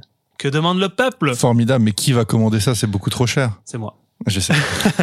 Et oui, c'est moi. Euh, je je l'ai je l'ai déjà précommandé. Euh, pour les bonus, rapidement, il y a la, les Sentinelles du Gris, une analyse du film par notre bon Jean-Baptiste Torret. Salut qui, JB. qui est inédite. Non, c'est un bonus inédit à l'édition. Sinon, il y a des interviews qui étaient déjà préexistantes, je pense, d'autres éditions de Christopher Tabori, donc qui est le fils de Don Siegel, une interview de Joe Dante. On va voir que Joe Dante, en fait, est un grand fan de ce film et, et- et vous comprendrez après pourquoi. Une interview de Joe Dante et Larry Cohen. Ça a l'air, Oh, trop bien. ça a l'air d'être pas, ça a l'air d'être pas mal. Et un portrait de Walter Wanger, qui est producteur du film, et quelque chose qui s'appelle sobrement la jeunesse du film. Donc, je pense un petit document qui raconte Super, ça a l'air bien complet. Hein. Effectivement. Donc pour moi, c'est l'événement vidéo de l'année. Ça fait des années qu'on attend ça. On va enfin le voir euh, chez soi dans un format respecté, avec une restauration qui est méritée. Et donc, bon, ce n'est pas très Ciné Cinéma compatible, mais on vous conseille de dépenser malin chez Ciné Cinéma. Mais là, foncez sur les précommandes, claquez du bif, parce que pour 25 euros le Blu-ray ou 17 euros en DVD, c'est un cadeau qu'on doit Non, se mais faire à soi-même. Évidemment, de toute façon, si vous avez les sous, achetez ces belles éditions. C'est du travail bien fait. C'est c'est un cadeau à se faire à, à soi-même et, et pour ma part oui, autres, hein, j'ai cassé j'ai cassé ma tirelire de radin pour moi c'est précommandé effectivement euh, donc merci Potenkin ces dernières années moi je trouve qu'ils font extrêmement fort quand même en termes de sortie en termes de dénichage de titres parce que c'est vrai que le même jour va sortir Aozu d'Obayashi que j'attends aussi depuis mais tellement longtemps. Donc là en fait Potenkin euh, ben m'a mis bien cette année. T'as fait doublement plaisir. Ah ouais, non, non, mais le 7 novembre va être euh, jour férié pour moi. Je ne vais pas travailler. Donc ouais, franchement, merci Potenkin pour ce travail. Et puis je trouve qu'ils font vraiment un, un magnifique travail de bout en bout, quoi. Un travail d'édition parfait. C'est vraiment super. Je sais pas si tu es d'accord avec moi, mais Ah bah, entièrement d'accord avec toi. Si, si. Tu, as- tu parlais aussi de l'édition euh, d'Exen que tu avais eu, qu'on a chroniqué. Euh, Pareil, magnifique, quoi. Est-ce qu'on parlerait pas un petit peu du film après avoir salivé euh, sur les éditions? Nous pas obligés. On n'est pas obligé? Bon, ok, d'accord. Allez, au mois prochain. Parle-nous un peu du film, Erwin. Eh bien, comme à mon habitude, je vais parler euh, du film via le synopsis qui est au verso de la jaquette. J'ai dû le traduire parce que c'est en anglais. Deux amoureux découvrent que la Terre a été envahie par des monstres extraterrestres sous la forme de gousses géantes qui vident les humains de toutes leurs émotions en prenant le contrôle de leur corps, les transformant ainsi en machines à tuer. J'ai pas mis de virgule. c'est- marrant parce que effectivement, je trouve que le pitch fait très série B. Le Ah pitch oui, fait très série B. Euh, Par contre, tu regardes le film, ça n'a pas du tout euh, l'apparence d'une série B. Exactement. En aucun ça. cas. C'est- vraiment ça. Et euh, si vous vouliez en savoir peu sur le film, bien sûr, bah voilà, vous savez tout, donc c'est pas. Comment ça? Bah, c'est tout est dit en fait. Ah, dans, dans le Euh, synopsis. Ah oui, on te pitch tout là. On te Ah dit, oui, mais ça, ouais, en fait, oui, je trouve pas ça très grave. en Non soi. mais hey, on avait dit au début de Ciné Cinéma que tu devais redire sur chaque synopsis. Ok, ouais, bah je trouve qu'il en dit beaucoup trop. Merci. Merci Avec de, plaisir. merci de conforter ton personnage, Quentin, s'il te plaît. Tu restes dans ton personnage, hein? Rapidement pour l'équipe du film. Alors, on a parlé de La cigale et la fourmi, Siegel, à la réalisation. Donc, euh, à bout portant, ou point blank pour les, les cinéphiles anglophones. Les proies. Euh, je sais pas si je l'ai vu, les proies, au final. Moi, je n'ai vu, c'est c'est le seul Seagull que j'ai vu. Eh ben, moi, j'ai vu que le, moi, j'ai vu le, le Coppola, moi, des, les proies. Big Guy. Ah oui, oui, oui. Euh, l'inspecteur Harry, l'évadé d'Alcatraz, etc., etc. Après, je vais juste vous dire des, des noms, mais c'est, c'est, voilà, Daniel Mainwaring au scénario, Carmen Dragon à la musique, Ah, je la connais. Ellsworth Fredericks à la photographie, Robert Eisen au montage, et par contre, je vais dire quelques, quelques faits d'armes de Ted Howarth, qui est à la direction artistique. Il a fait certains lame shows. Le jour le plus long, il a euh, aussi officié sur Les Proies, Tueur d'élite, Guet-apens de Peckinpah, de Peckinpah, Bah, Peckinpah est en lien aussi avec euh, ce film. effectivement, Croix de fer, Poltergeist 2 et Destination Mars. On a parlé de Destination Mars, qui était l'un des films préférés de Brian De Palma, qui est une source principale pour. euh, Dark Star Non, Non. pour. Non, Ah, Emission Thomas oui. D'accord. Non, je sais ah, plus. mais non, non, je dis des conneries, c'est Destination Lune, lui. Bref, Ouais. on n'est pas à une connerie près. Hein. Pour la distribution, on a Kevin McCarthy qui incarne le docteur Miles G. Bennell, donc qui euh, a une apparition récurrente dans les films de Joe Dante, qui est un grand fan du film, et on sait très bien que Joe Dante en fait euh, essaye de faire vivre un maximum de références très discrètes, euh, plus ou moins discrètes, dans dans ses films. Et effectivement, Kevin McCarthy c'est un peu le rôle de sa vie en fait, parce qu'il n'a pas fait non plus énormément de, de choses. Oui, il y a Euh, pas mal de, de, de titres quand même, mais bon, il y des a titres, mais des c'est séries plus, télé. c'est euh, plus sous forme d'apparition ou Mm. de caméo, et donc c'est vrai que dans les films de, il- a quasiment à son actif euh, bah, tous les films de Joe Dante, mais il est là une scène quoi. Genre salut c'est moi, it's an hommage. salut c'est moi, c'est Kevin. Euh, dans le rôle de Becky Driscoll, donc l'amoureuse de, de, de Miles, il y a Dana Winter, Larry Gates qui joue un autre docteur, le docteur Dan Kaufman, aucun lien avec le réalisateur de, de la deuxième adaptation. King Donovan qui joue le rôle de Jack Belichick et Caroline Jones qui joue le rôle de sa femme Theodora qui a tenu un bon rôle dans L'homme qui en savait trop, le crocodile de la mort. Oh my god. Elle joue aussi Morticia, ça je devais le dire, Morticia dans la première mouture de la, de la famille Adams. Nanana. Donc effectivement, des noms qui vous disent peut-être rien parce que c'est des acteurs de production B et de séries télévisées. Et au générique, si vous avez l'œil, vous verrez la présence d'un certain Sam Peckinpah. Ça te dit rien? Si Oui, Sam Peckinpah, en fait, qui, qui est bien exactement, c'est pas un homonyme, c'est le, c'est bien le futur réalisateur qui incarne ici un employé de la compagnie de gaz. Ah, ben moi, c'est pas pour ça que je l'avais noté. Ah bon? Il, il est pas co-scénariste du film Non, du tout. Fact-checking, vas-y, continue. Je t'écoute. Non, non, il, il est juste là en tant qu'acteur, en fait. Hein. Ah, mais si, je te le dis, mais si, je te le dis. Alors, fact-checking, Fact-checking. effectivement, nous avons perdu 15 minutes. Il a pas écrit le scénario, en revanche, il Ah. a écrit des dialogues. D'accord, des bah, scènes il, de il a dialogue. écrit ses propres dialogues. Il a peut-être. Salut Miles, c'est moi, l'employé de la compagnie de gaz, je suis chez toi. Ça va? Salut, Danny. Momifié, quoi, le gars. Non, mais j'aime pas ce film, donc j'ai juste pas trop envie qu'on s'éternise, quoi. Ah, mais t'es, t'es- putain, je te savais pas aussi rancunier que ça. Juste, j'ai oublié de vous dire pour euh, Don Siegel, donc euh, futur grand ami et alter ego de Clint Eastwood. On en a parlé dans l'épisode de Un frisson dans la nuit. On peut le dire, ils ont été ensemble dans la vie. hein. Oui, je pense qu'ils étaient plus que potes. ils ont été plus que potes. Et euh, on en a parlé dans l'épisode euh, d'un frisson dans la nuit où il tient le rôle du bartender. le- Ah oui, c'est vrai, oui, oui. Il, tient, il est, il est l'ami euh, de, du personnage de, de Clint Eastwood. Faut savoir que Don Siegel, il en est pas au début de sa carrière hein, quand il est sur Invasion of Body Snatchers. Il en a déjà fait au moins 15 en 15 ans de carrière. hein, donc, euh, Qui ça? Don Siegel? Don Siegel est déjà à 15 ans de carrière quand il sort euh, Invasion of Body Snatchers et il sort un film par an, euh, des productions B. euh. Donc c'est pas une première œuvre en tout début. il y a eu des choses avant. Et notamment, ça commence à Veracruz. Pendant ce temps à Veracruz. On peut que penser à ça aujourd'hui. Ça faisait longtemps que je l'avais pas revu ce film. euh, pas ça commence à Veracruz, hein, Invasion of Body Snatchers. J'ai été impressionné, premièrement, par sa fluidité et sa modernité en termes de narration et de mise en scène. Ça n'a pas vieilli et je trouve que c'est pas désuet. Alors celles et ceux qui ont, peur des vieux films entre guillemets, allez-y sans souci parce qu'on s'ennuie pas une minute. Je trouve que c'est un récit efficace et tu me diras juste après en fait ce, que ce que t'en as pensé. C'est bien rodé, c'est rempli de détails qui ont leur importance, ça se déroule un peu comme du papier à musique, sans temps mort. On a presque l'impression que ça se passe en temps réel, alors que non, il y a des ellipses, hein, mais ça participe à, ce- à cette mise en tension. Bref, je le vois avec les yeux de l'amour, hein, euh, je, je suis ébloui par sa simplicité d'exécution tout simplement. Et euh, ce qui fait qu'il se démarque aussi des autres productions B de l'époque, on l'avait dit, c'est ce côté un peu scope qui lui donne, euh, c'est du faux scope, mais c'est donne l'impression scope qui lui donne un, un cachet un peu indéniable. Et, oui, comme je dis, c'est pas seulement une, lubie de producteur. Je pense que c'est ça qui l'a fait un peu rentrer dans la postérité, le fait qu'il il a un côté scope. Je dis pas que en 1.85 ou dans un, format plus réduit, mais il aurait perdu de sa grandeur, indéniablement, je pense. Rien que du fait de le côté imposant du format.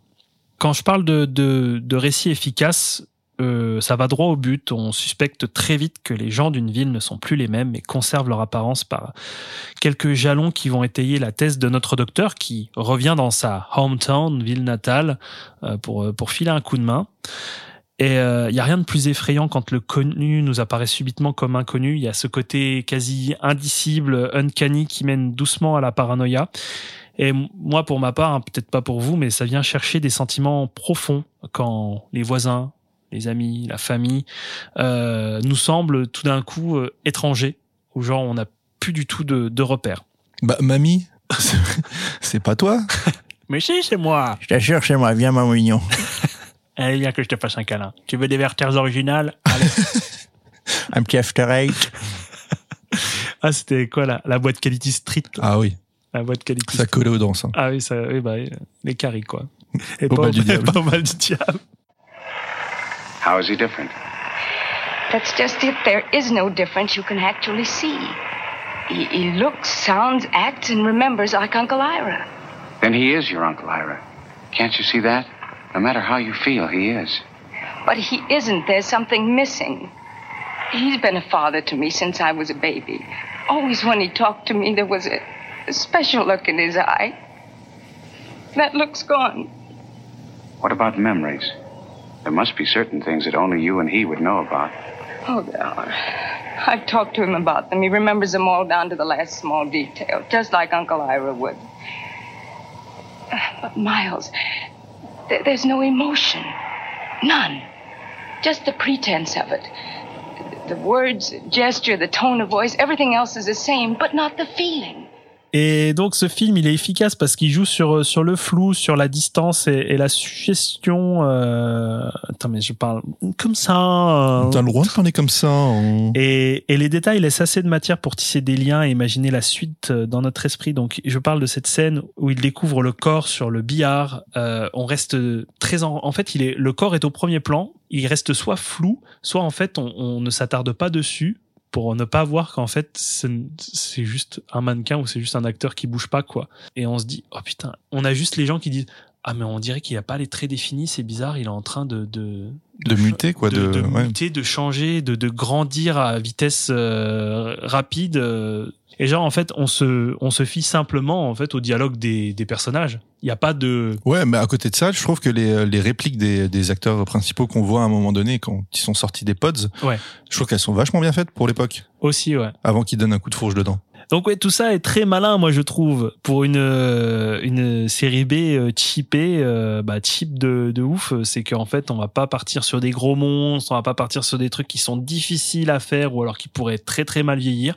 On va partir sur des gens qui changent juste d'expression faciale. Mais c'est ça toute l'intelligence du film d'ailleurs. Parce que je pense que ça fonctionnerait pas si effectivement tu avais des gros monstres vraiment mal foutus. Encore, enfin, je veux dire, tu vois ça de notre point de vue aujourd'hui, tu sais, de notre époque. Clairement, t'as des films des années 50 qui étaient des grosses productions qui ont très mal vieilli parce que, ben, bah parce que les effets euh, horrifiques entre guillemets de l'époque, bah, n'ont pas le même impact sur des, des, des gens qui voient ça dans les années 2020. Et là, et là je veux je veux vraiment m'ouvrir aux personnes qui n'ont pas vu le film et euh, qui se disent ouais, enfin, c'est normal en fait. Il faut se dire quand même que Invasion of the Body Snatchers est le premier film qui invoque la figure du Body Snatchers. Donc c'est la première fois en fait au cinéma on voit des humains qui ne sont pas censés être des humains. On doit croire ou pas croire que c'est des humains, on ne sait pas en fait. On danse sur et on danse sur le sur sur sur, flou quoi, sur cette euh, sur ce doute.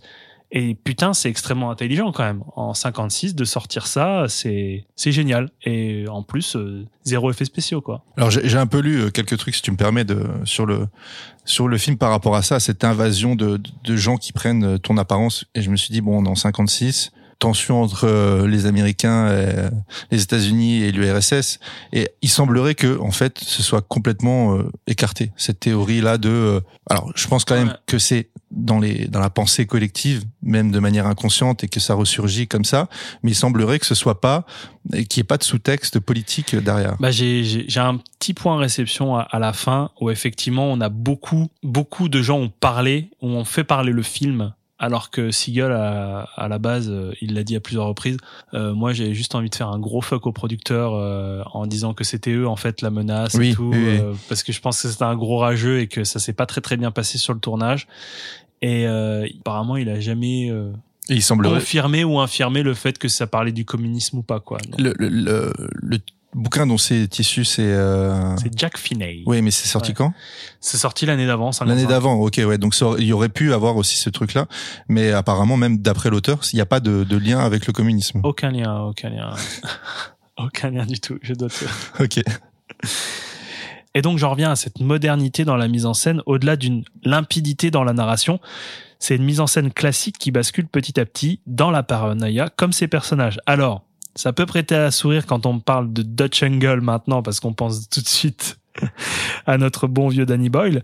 Mais à l'époque, ça détonne. Et de voir ça dans une euh, production classique hollywoodienne, quand on remet en contexte, le premier Dutch Angle, t'es genre, oh, oh, il se passe quelque chose là. Ça commence un peu à vriller.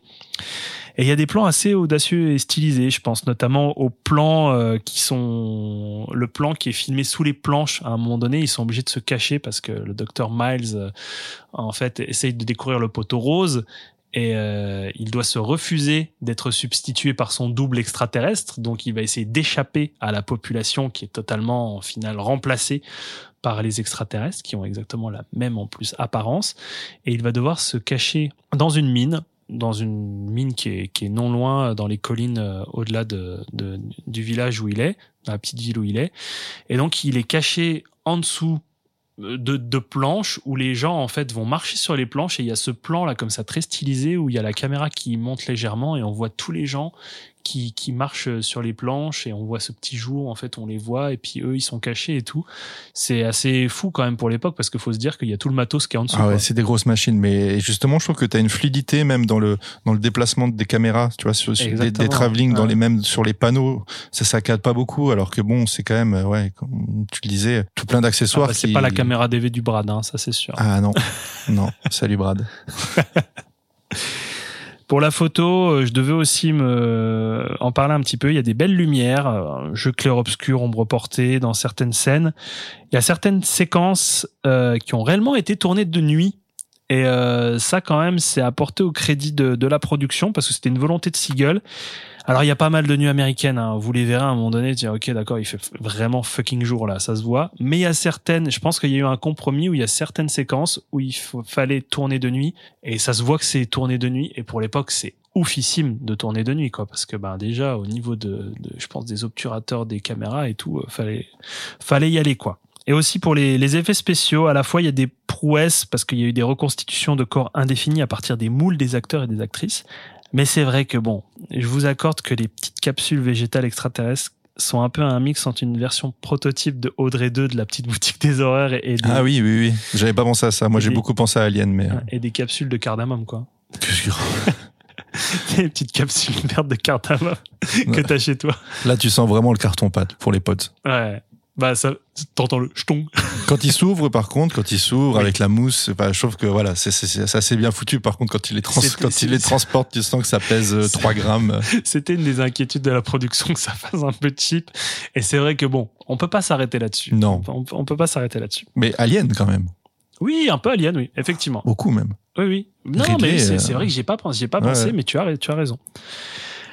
Euh, je, je voulais vous parler d'une séquence marquante, qui est la séquence finale, sans trop en dire, où le, le docteur Benel vient de. Est-ce que te- tu pourrais nous parler d'une séquence marquante, Erwin Il y a quelque chose qui t'a marqué particulièrement dans ce film? Merci de me couper. Oui, il y a cette séquence finale où le docteur Benel vient de perdre Becky, sa bien-aimée, qui est maintenant une extraterrestre. Et il essaie de prévenir le monde en arrêtant des voitures sur une, une autoroute au péril de sa vie. Alors c'est très symbolique euh, et fort d'utiliser l'autoroute comme une sorte d'allégorie du monde moderne qui peut répandre vite la nouvelle. Euh, Miles venant d'une ville euh, très enclavée, hein, franchement, euh, t'as l'impression que Santa Mira c'est au milieu de fucking nowhere. Quoi. Mhm. Et t'as une grosse autoroute qui passe euh, pas loin. Et, et ça représente aussi cette autoroute un monde qui va trop vite et qui ne peut pas comprendre ou écouter les menaces parce que en fait bon bah le pauvre euh, ne sera pas écouté. Il va essayer d'arrêter les gens en disant hey hey they're all... euh, ah non, il dit quoi? They're here already uh, you're next. You're next. Et ça devait se finir là-dessus. Ça devait se finir là-dessus, effectivement. Et donc cette séquence, elle est terriblement angoissante avec ce regard caméra mythique de Kevin McCarthy qui fait une adresse au spectateur en disant vous êtes le prochain.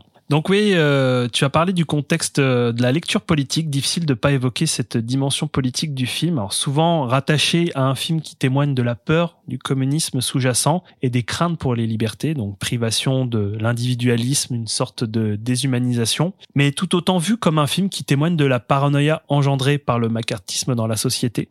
Euh, tout le monde croyant que son voisin est un rouge, un, un commie, comme ils disent. Et ce qui est assez formidable avec ce film, c'est que chacun y projette sa propre paranoïa.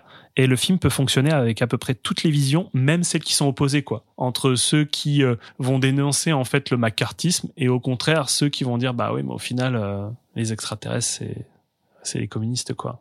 Avec cette lecture un peu pas bas de plafond, mais très très facilement. Et c'est ça qui Applicable à beaucoup de films de l'époque, Voilà. en fait, euh, sans forcément que ce soit Mm. fait dans ce sens-là. C'est ça, oui. Mais c'est ça qui en fait pour moi un grand film qui demeure un peu immuable euh, dans, dans l'actualité, c'est que en fait chacun il projette sa propre paranoïa dans ce dans cette figure du body snatcher. C'est super intelligent, c'est quelque chose qui me qui, qui m'anime beaucoup et qui m'anime encore. C'est c'est une figure qui est qui a été exploitée parfois très très mal, parfois très très bien par la suite. On, on le verra. Peut-être qu'on peut avoir un chemin de réponse dans le fait que Don Siegel c'est pas le plus gaucho des cinéastes, hein, loin de là. Euh, mais si c'est bien entendu avec euh, Eastwood, c'est que les deux partagent ce goût de l'ambiguïté. Ah, Je dis, je dis pas que, Oui, je dis oui, pas que Eastwood, parce qu'on nous a dit que Eastwood n'était pas seulement un droitard, mais effectivement, Eastwood, en fait, il représente un peu l'ambiguïté de l'Amérique, et je pense qu'il s'entendait bien avec Siegel, c'est que c'est les mêmes. Genre, le mec qui sort l'inspecteur Harry, quand même, il se rend bien compte que c'est quand même quelque chose d'ultra réac. Oui. vois, Quand, euh, quand il fait ça. Et donc, ouais, je pense que Siegel, euh, comme un peu dans la veine d'Eastwood, euh, partage ce, ouais, ce goût de l'ambiguïté qui est proprement américaine dans leurs œuvres respectives, où en final on peut projeter tout et n'importe quoi. Je veux dire, euh, Grand Torino, ça peut être à la fois un film putain de raciste et à la fois, et il a été plus vu comme un film au final qui dénonçait le racisme. euh, Tu vois, je, ça peut s'appliquer avec plein de films de, de Ça, ça reste, ça reste un mauvais film. oh, pardon, qu'est-ce qu'il a pas dit? Euh, J'ai pas d'avis. J'ai pas d'avis. Pour les anecdotes, oui, effectivement, tu as dit qu'il y avait une divergence euh, autour de la fin. Euh, Siegel ne voulait pas de l'introduction épilogue dans l'hôpital euh, qui a été imposée par la production où l'on raconte l'histoire en forme de flashback. Et à la fin, on arrive à joindre les autorités à temps. Ça devait se terminer sur le docteur euh, Miles Bennell découvrant les camions remplis de pods, des, des capsules de cardamome, sur l'autoroute. Mais même avec cette fin plus heureuse entre guillemets, moi je trouve que cet épilogue, il est pas si mal que ça parce qu'on sent toute la fatalité. C'est déjà trop tard en fait. Les gens sont au courant, mais c'est déjà trop tard. Le grand emplacement extraterrestre, il est, il est lancé et il va pas s'arrêter quoi. Oui, j'ai dit grand remplacement. Est-ce que ça fait de nous un podcast de droite? Je ne sais pas. On est On gar- on est comme Eastwood. Peut-être qu'on peut garder cette ambiguïté et ne pas on, répondre. on cultive l'ambiguïté. Alors, aussi anecdote, c'est que si vous avez vu L'invasion des profanateurs de Philip Kaufman, Kevin McCarthy rejoue la scène finale du film de 56 dans l'adaptation de 78 où il prévient Donald Sutherland euh, à travers sa voiture en disant You're next, they've been already. Voilà. Et euh, dernière anecdote, ça c'est vraiment du niche niche niche, mais l'action se déroule à Santa Mira. Alors Santa Mira, c'est une ville euh, fictionnelle de Californie que l'on retrouve dans E.T. Ok. et dans Halloween 3. Ah, Happy Happy Halloween, Halloween, Eh oui, Halloween, c'est Happy cette- Happy C'est Halloween. de cette ville-là, en fait, qui sont fabriqués les masques. Ok, trop Et que- bien. Vu que Carpenter a produit ce film et Tout à l'heure, j'ai parlé de Dark, Darkstar, mais c'est pas du tout de Palma, c'est Carpenter. hein. Je sais pas pourquoi j'ai dit ça. Donc, tiens, tiens, produit par Carpenter, Halloween 3, ça parle de Santa Mira. Je pense que c'est pas une simple coïncidence. Parce que le film euh, Invasion of the Body Snatchers a irrigué le cinéma de Carpenter. Donc là, je suis un petit peu dans les conseils recos, mais c'est de la, de la recommandation très très facile. Mais Carpenter, il a eu que de cesse de réutiliser ce principe du body snatcher. Et c'est pour ça que moi, je, je trouve que c'est un très grand cinéaste aussi. C'est que je trouve qu'il l'a très très bien employé à certains endroits avec The Thing. Je veux dire, putain, ce film me fout les poils de ouf. Je, je pourrais le voir sans cesse aussi, et je pense, du, je pense que ça me fait ça du fait que je me suis rendu compte dernièrement que c'est un film aussi de body snatcher. Et euh, il y a aussi, bon, alors ça c'est beaucoup moins bon, ben, il y en a qui aiment bien, mais il y a aussi Le Village des damnés, qui est un remake du Village des damnés de, Wo- Wolf, de Wolf Freeland du Mm. début des années 60. Et bien sûr, ne, pourquoi on pourrait penser à Invasion Los Angeles, qui est vraiment là le summum du body snatcher. Tout à fait, euh, ouais. je vous conseille de, de lire euh, le, le roman de Jack Finney qui est, qui est sorti en 55 du coup et qu'on peut trouver facilement en poche. Ou alors il y a une édition grand euh, format de chez Le Bélial qui est sorti en 2022. Alors je vais pas vous spoiler le, mais le film a une fin différente du livre. Jusque là, ça choque pas trop. Souvent c'est le cas. Mais le film a une fin plus tragique que le livre. Ça par contre, c'est le livre a une fin euh, heureuse. Vraiment. Happy end. Ah oui, non, mais une happy end digne du cinéma. Alors que là, c'est- c'est c'est l'inverse, quoi. Donc c'est très intéressant, c'est c'est- c'est assez rare pour le souligner. Bien sûr, bon, on a parlé de l'invasion des profanateurs de Philip Kaufman avec Donald Sutherland, Brooke Adams, Leonard Nimoy, Jeff Goldblum, et ça, ça m'a toujours vraiment intrigué avec le caméo de Robert Duval qui est habillé en prêtre sur une balançoire dans le pro. le Aucun souvenir. ah mon dieu, mais c'était genre, mais c'est Robert Duval. Il est en prêtre sur une balançoire. Qu'est-ce qu'il fait? Qu'est-ce qu'il fait là? Il est pas au Camou- générique. Il est pas au générique. Et ben tu le verras plus. C'est genre, mais trop bizarre. C'est genre, je pense que Robert Duval il passait par là avec une soutane et puis il s'est dit, hé, Mais vous tournez un film? Vous tournez un film? Philippe, t'as pas un petit truc pour moi? Non mais trop, j'ai jamais compris ça en fait. Euh, plus sérieusement, pour votre culture euh, générale, il y a un épisode de Beats, le numéro 129, sur la figure du Body Snatchers. Donc Body Snatchers, le monstre à visage trop humain que vous pouvez trouver facilement sur YouTube. C'est produit par Arte Creative et la bande à Arafik Djoumi et, et moi Sakis. Il y a aussi ton dossier universitaire qu'on peut retrouver à la Cinémathèque française. Effectivement. Consultable euh, gratuitement. J'ai essayé de le retrouver, mais j'ai pas, j'ai pas, j'ai pas trouvé. Il a ses fans, mais je conseille pas le Body Snatchers de Ferrara. Je le trouve pas bi- bien. Il faudrait que je le revoie peut-être. Euh, et encore moins la dernière adaptation en, en date déclarée Invasion avec euh, Nicole Nicole Kidman et Daniel Craig. Ça pue du cul. Et bien sûr, il y a Fool, d'autres films qui traitent du Body Snatchers et qui sont bien meilleurs. Mais euh, bon, bah, à vous de, à vous de les découvrir. La recommandation ultime pour moi, en fait, ce serait de ne pas s'arrêter simplement au fait que Invasion of the Body Snatchers de 56 n'est pas non plus, n'est pas un vieux film euh, en noir et blanc. Il- voilà, c'est- vraiment un film à respecter et puis à regarder. Vous allez en prendre plein les mirettes, moi je vous le dis, parce que on regarde droit en face les origines du Body Snatchers au cinéma, celui qui a posé un jalon capital dans l'histoire du 7e art et qui a engendré vraiment, au final, quand on y pense, tout un pan de la science-fiction au cinéma. Donc c'est Très précurseur, ouais. c'est un Mm. film important. T'es bizarre depuis tout à l'heure. J'ai l'impression que c'est pas vraiment toi en fait. Est-ce que t'aurais changé? Ah mais tiens, on va terminer comme ça au final. Non, alors moi j'aurais juste deux choses à ajouter. La première, c'est effectivement tu parlais de Don Siegel en disant que c'était peut-être pas le plus gaucho des, réalisateurs. Néanmoins, à, à la lecture contemporaine de ce film-là, on est quand même sur une civilisation qui extraterrestre, donc enfin devenue extraterrestre, qui suit son petit train-train quotidien sans faire de mal à, à personne, dans le sens où euh, chacun vit sa petite vie. Bah, ils sont euh, juste privés d'émotions. voilà, privé d'émotion. Et ça serait peut-être pas un peu la société actuelle, là, justement, on veut nous priver un peu de nos états d'âme, de nos émotions et de... Eh ben c'est pour ça que je te dis que le Body Snatcher, je trouve euh, à chaque fois de l'actualité Non, mais c'est dans, c'est dans vrai. notre société. Je trouve qu'aujourd'hui, ça, ça fait nettement plus écho que peut-être à l'époque encore, tu vois. Ah. Et, et je, trouvais, je trouvais que c'était c'était frappant. C'est un film très euh, très actuel en fait. Euh, Je crois que c'est même Don Siegel et juste ça me paraissait un peu bizarre du coup que que ce soit pas forcément euh, le discours vers lequel il allait, mais il parlait quand même de légumes vivants dans dans dans non, je sais plus quelle euh, interview. Enfin, je sais plus où, ce que j'ai- Mhm. où j'ai lu ça, mais en Bah, gros- ça, fait partie d'un des dialogues, un légume. euh, je crois qu'il. Ah, c'est dans le film Ouais, je crois qu'il dit légumes vivants. Ouais. Ah bah peut-être. Alors bon, je me dis que c'est- peut-être Sam Peckinpah qui a écrit ce dialogue. d'ailleurs. Ouais, peut-être. Oui.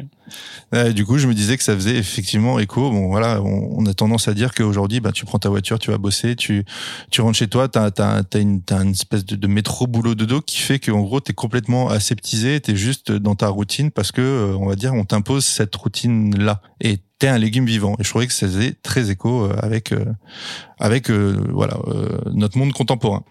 Moi, j'aurais pas forcément classé ce film-là comme film de genre horrifique, nettement plus dans le côté SF, parce que je trouve que le, en fait, il y a pas de peur chez nous spectateurs. J'ai l'impression qu'on n'est pas censé ressentir de la peur pour eux. La première fois, j'ai flippé en le regardant. Ah ouais. Ouais, je te dis, ça vient chercher quelque chose d'assez profond chez moi. Donc, euh, c'est pour ça que je l'ai choisi aussi pour euh, pour ce.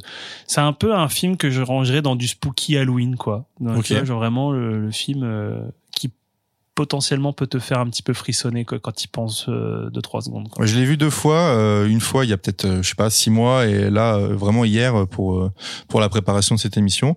Et je trouve que bon, effectivement, la peur qui qui, qui a qui a besoin d'être ressentie par le protagoniste, elle fonctionne très bien. On comprend tout ce qui se passe, tous les enjeux, etc.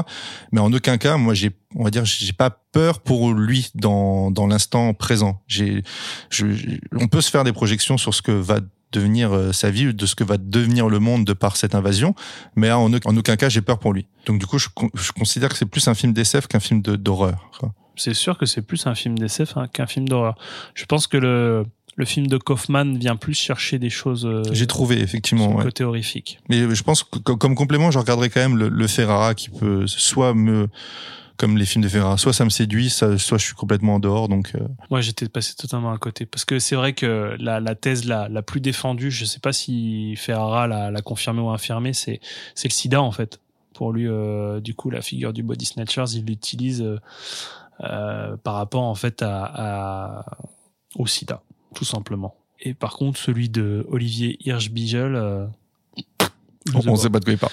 Je sais pas, quoi, c'est de la merde. J'ai vraiment pas du tout aimé euh, le dernier film. Je vous conseille vivement de ne pas perdre du temps sur juste Invasion de 2007. 2007, ouais. Hmm. C'est pas, c'est, c'est, c'est pas bon du tout. Ok, ben je le regarderai pas. Ne regarde pas, c'est un. C'est une merde. C'est une merde, effectivement.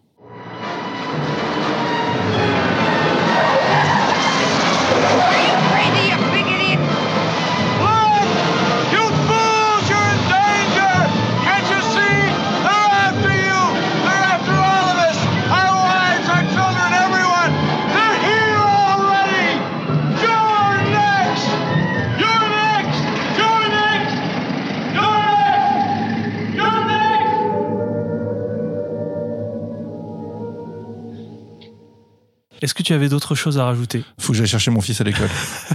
Alors, on va clôturer très très vite. Euh, on espère que ce double programme euh, Spooky Halloween euh, va vous donner des idées, en, en espérant que vous disiez ah bah tiens peut-être que c'est pas mal pour le 31. Oh, avec Donc, un bon petit 51, le 31, regardez un film d'Halloween Ouais, une bonne, une bonne binge. avec une bonne non un 51, le 31. Ouais. Pas très bon le pastis. Ah, c'est pas du pastis, c'est du 51, c'est pas pareil. Attention, ouais, je vais me faire taper. Plus s'il supporte l'OM, euh, attention. hein. On, on espère que ça vous a donné euh, des petites envies, en tout cas de voir ou revoir, et puis de foncer sur ces éditions, donc euh, l'édition de Session 9 euh, chez BQHL. Si vous avez vraiment envie d'avoir une bonne édition. Si vous avez vraiment envie de regarder un film de merde, Non, j'ai dit une bonne édition. Ne me fais pas dire ce que cœur cœur. Et sinon, l'édition, les éditions qui sortiront le 7 novembre chez Potenkin. Et si vous n'avez pas de thunes, vous savez très bien qu'on n'est pas très regardant là-dessus. Si vous trouvez une petite galette de Session 9, ça se trouve rapidement. Ça se trouve facilement, bien sûr. Par contre, Invasion of Snatchers, deux, c'est vrai que je l'ai pas dit, c'est un peu plus, un poil plus compliqué de le trouver. Donc, Ouais. euh, allez-y, faites-vous plaisir pour Invasion of Snatchers. Pour l'instant, euh, voilà, on vous a toujours dit de garder vos sous. C'était pour cette occasion-là. Voilà. Toutes les économies que vous avez faites, c'était pour vous acheter Aozu et Invasion. Voilà, exactement. Donc on se dit au mois prochain et puis n'oubliez pas de nous suivre sur les réseaux sociaux Instagram et Facebook sur les différentes plateformes d'écoute Ocha, Spotify, Deezer, Apple Podcast, Google Podcast, Podcast Addict. addict.fr.com slash Canada et euh, on vous fait des très gros bisous et on va terminer par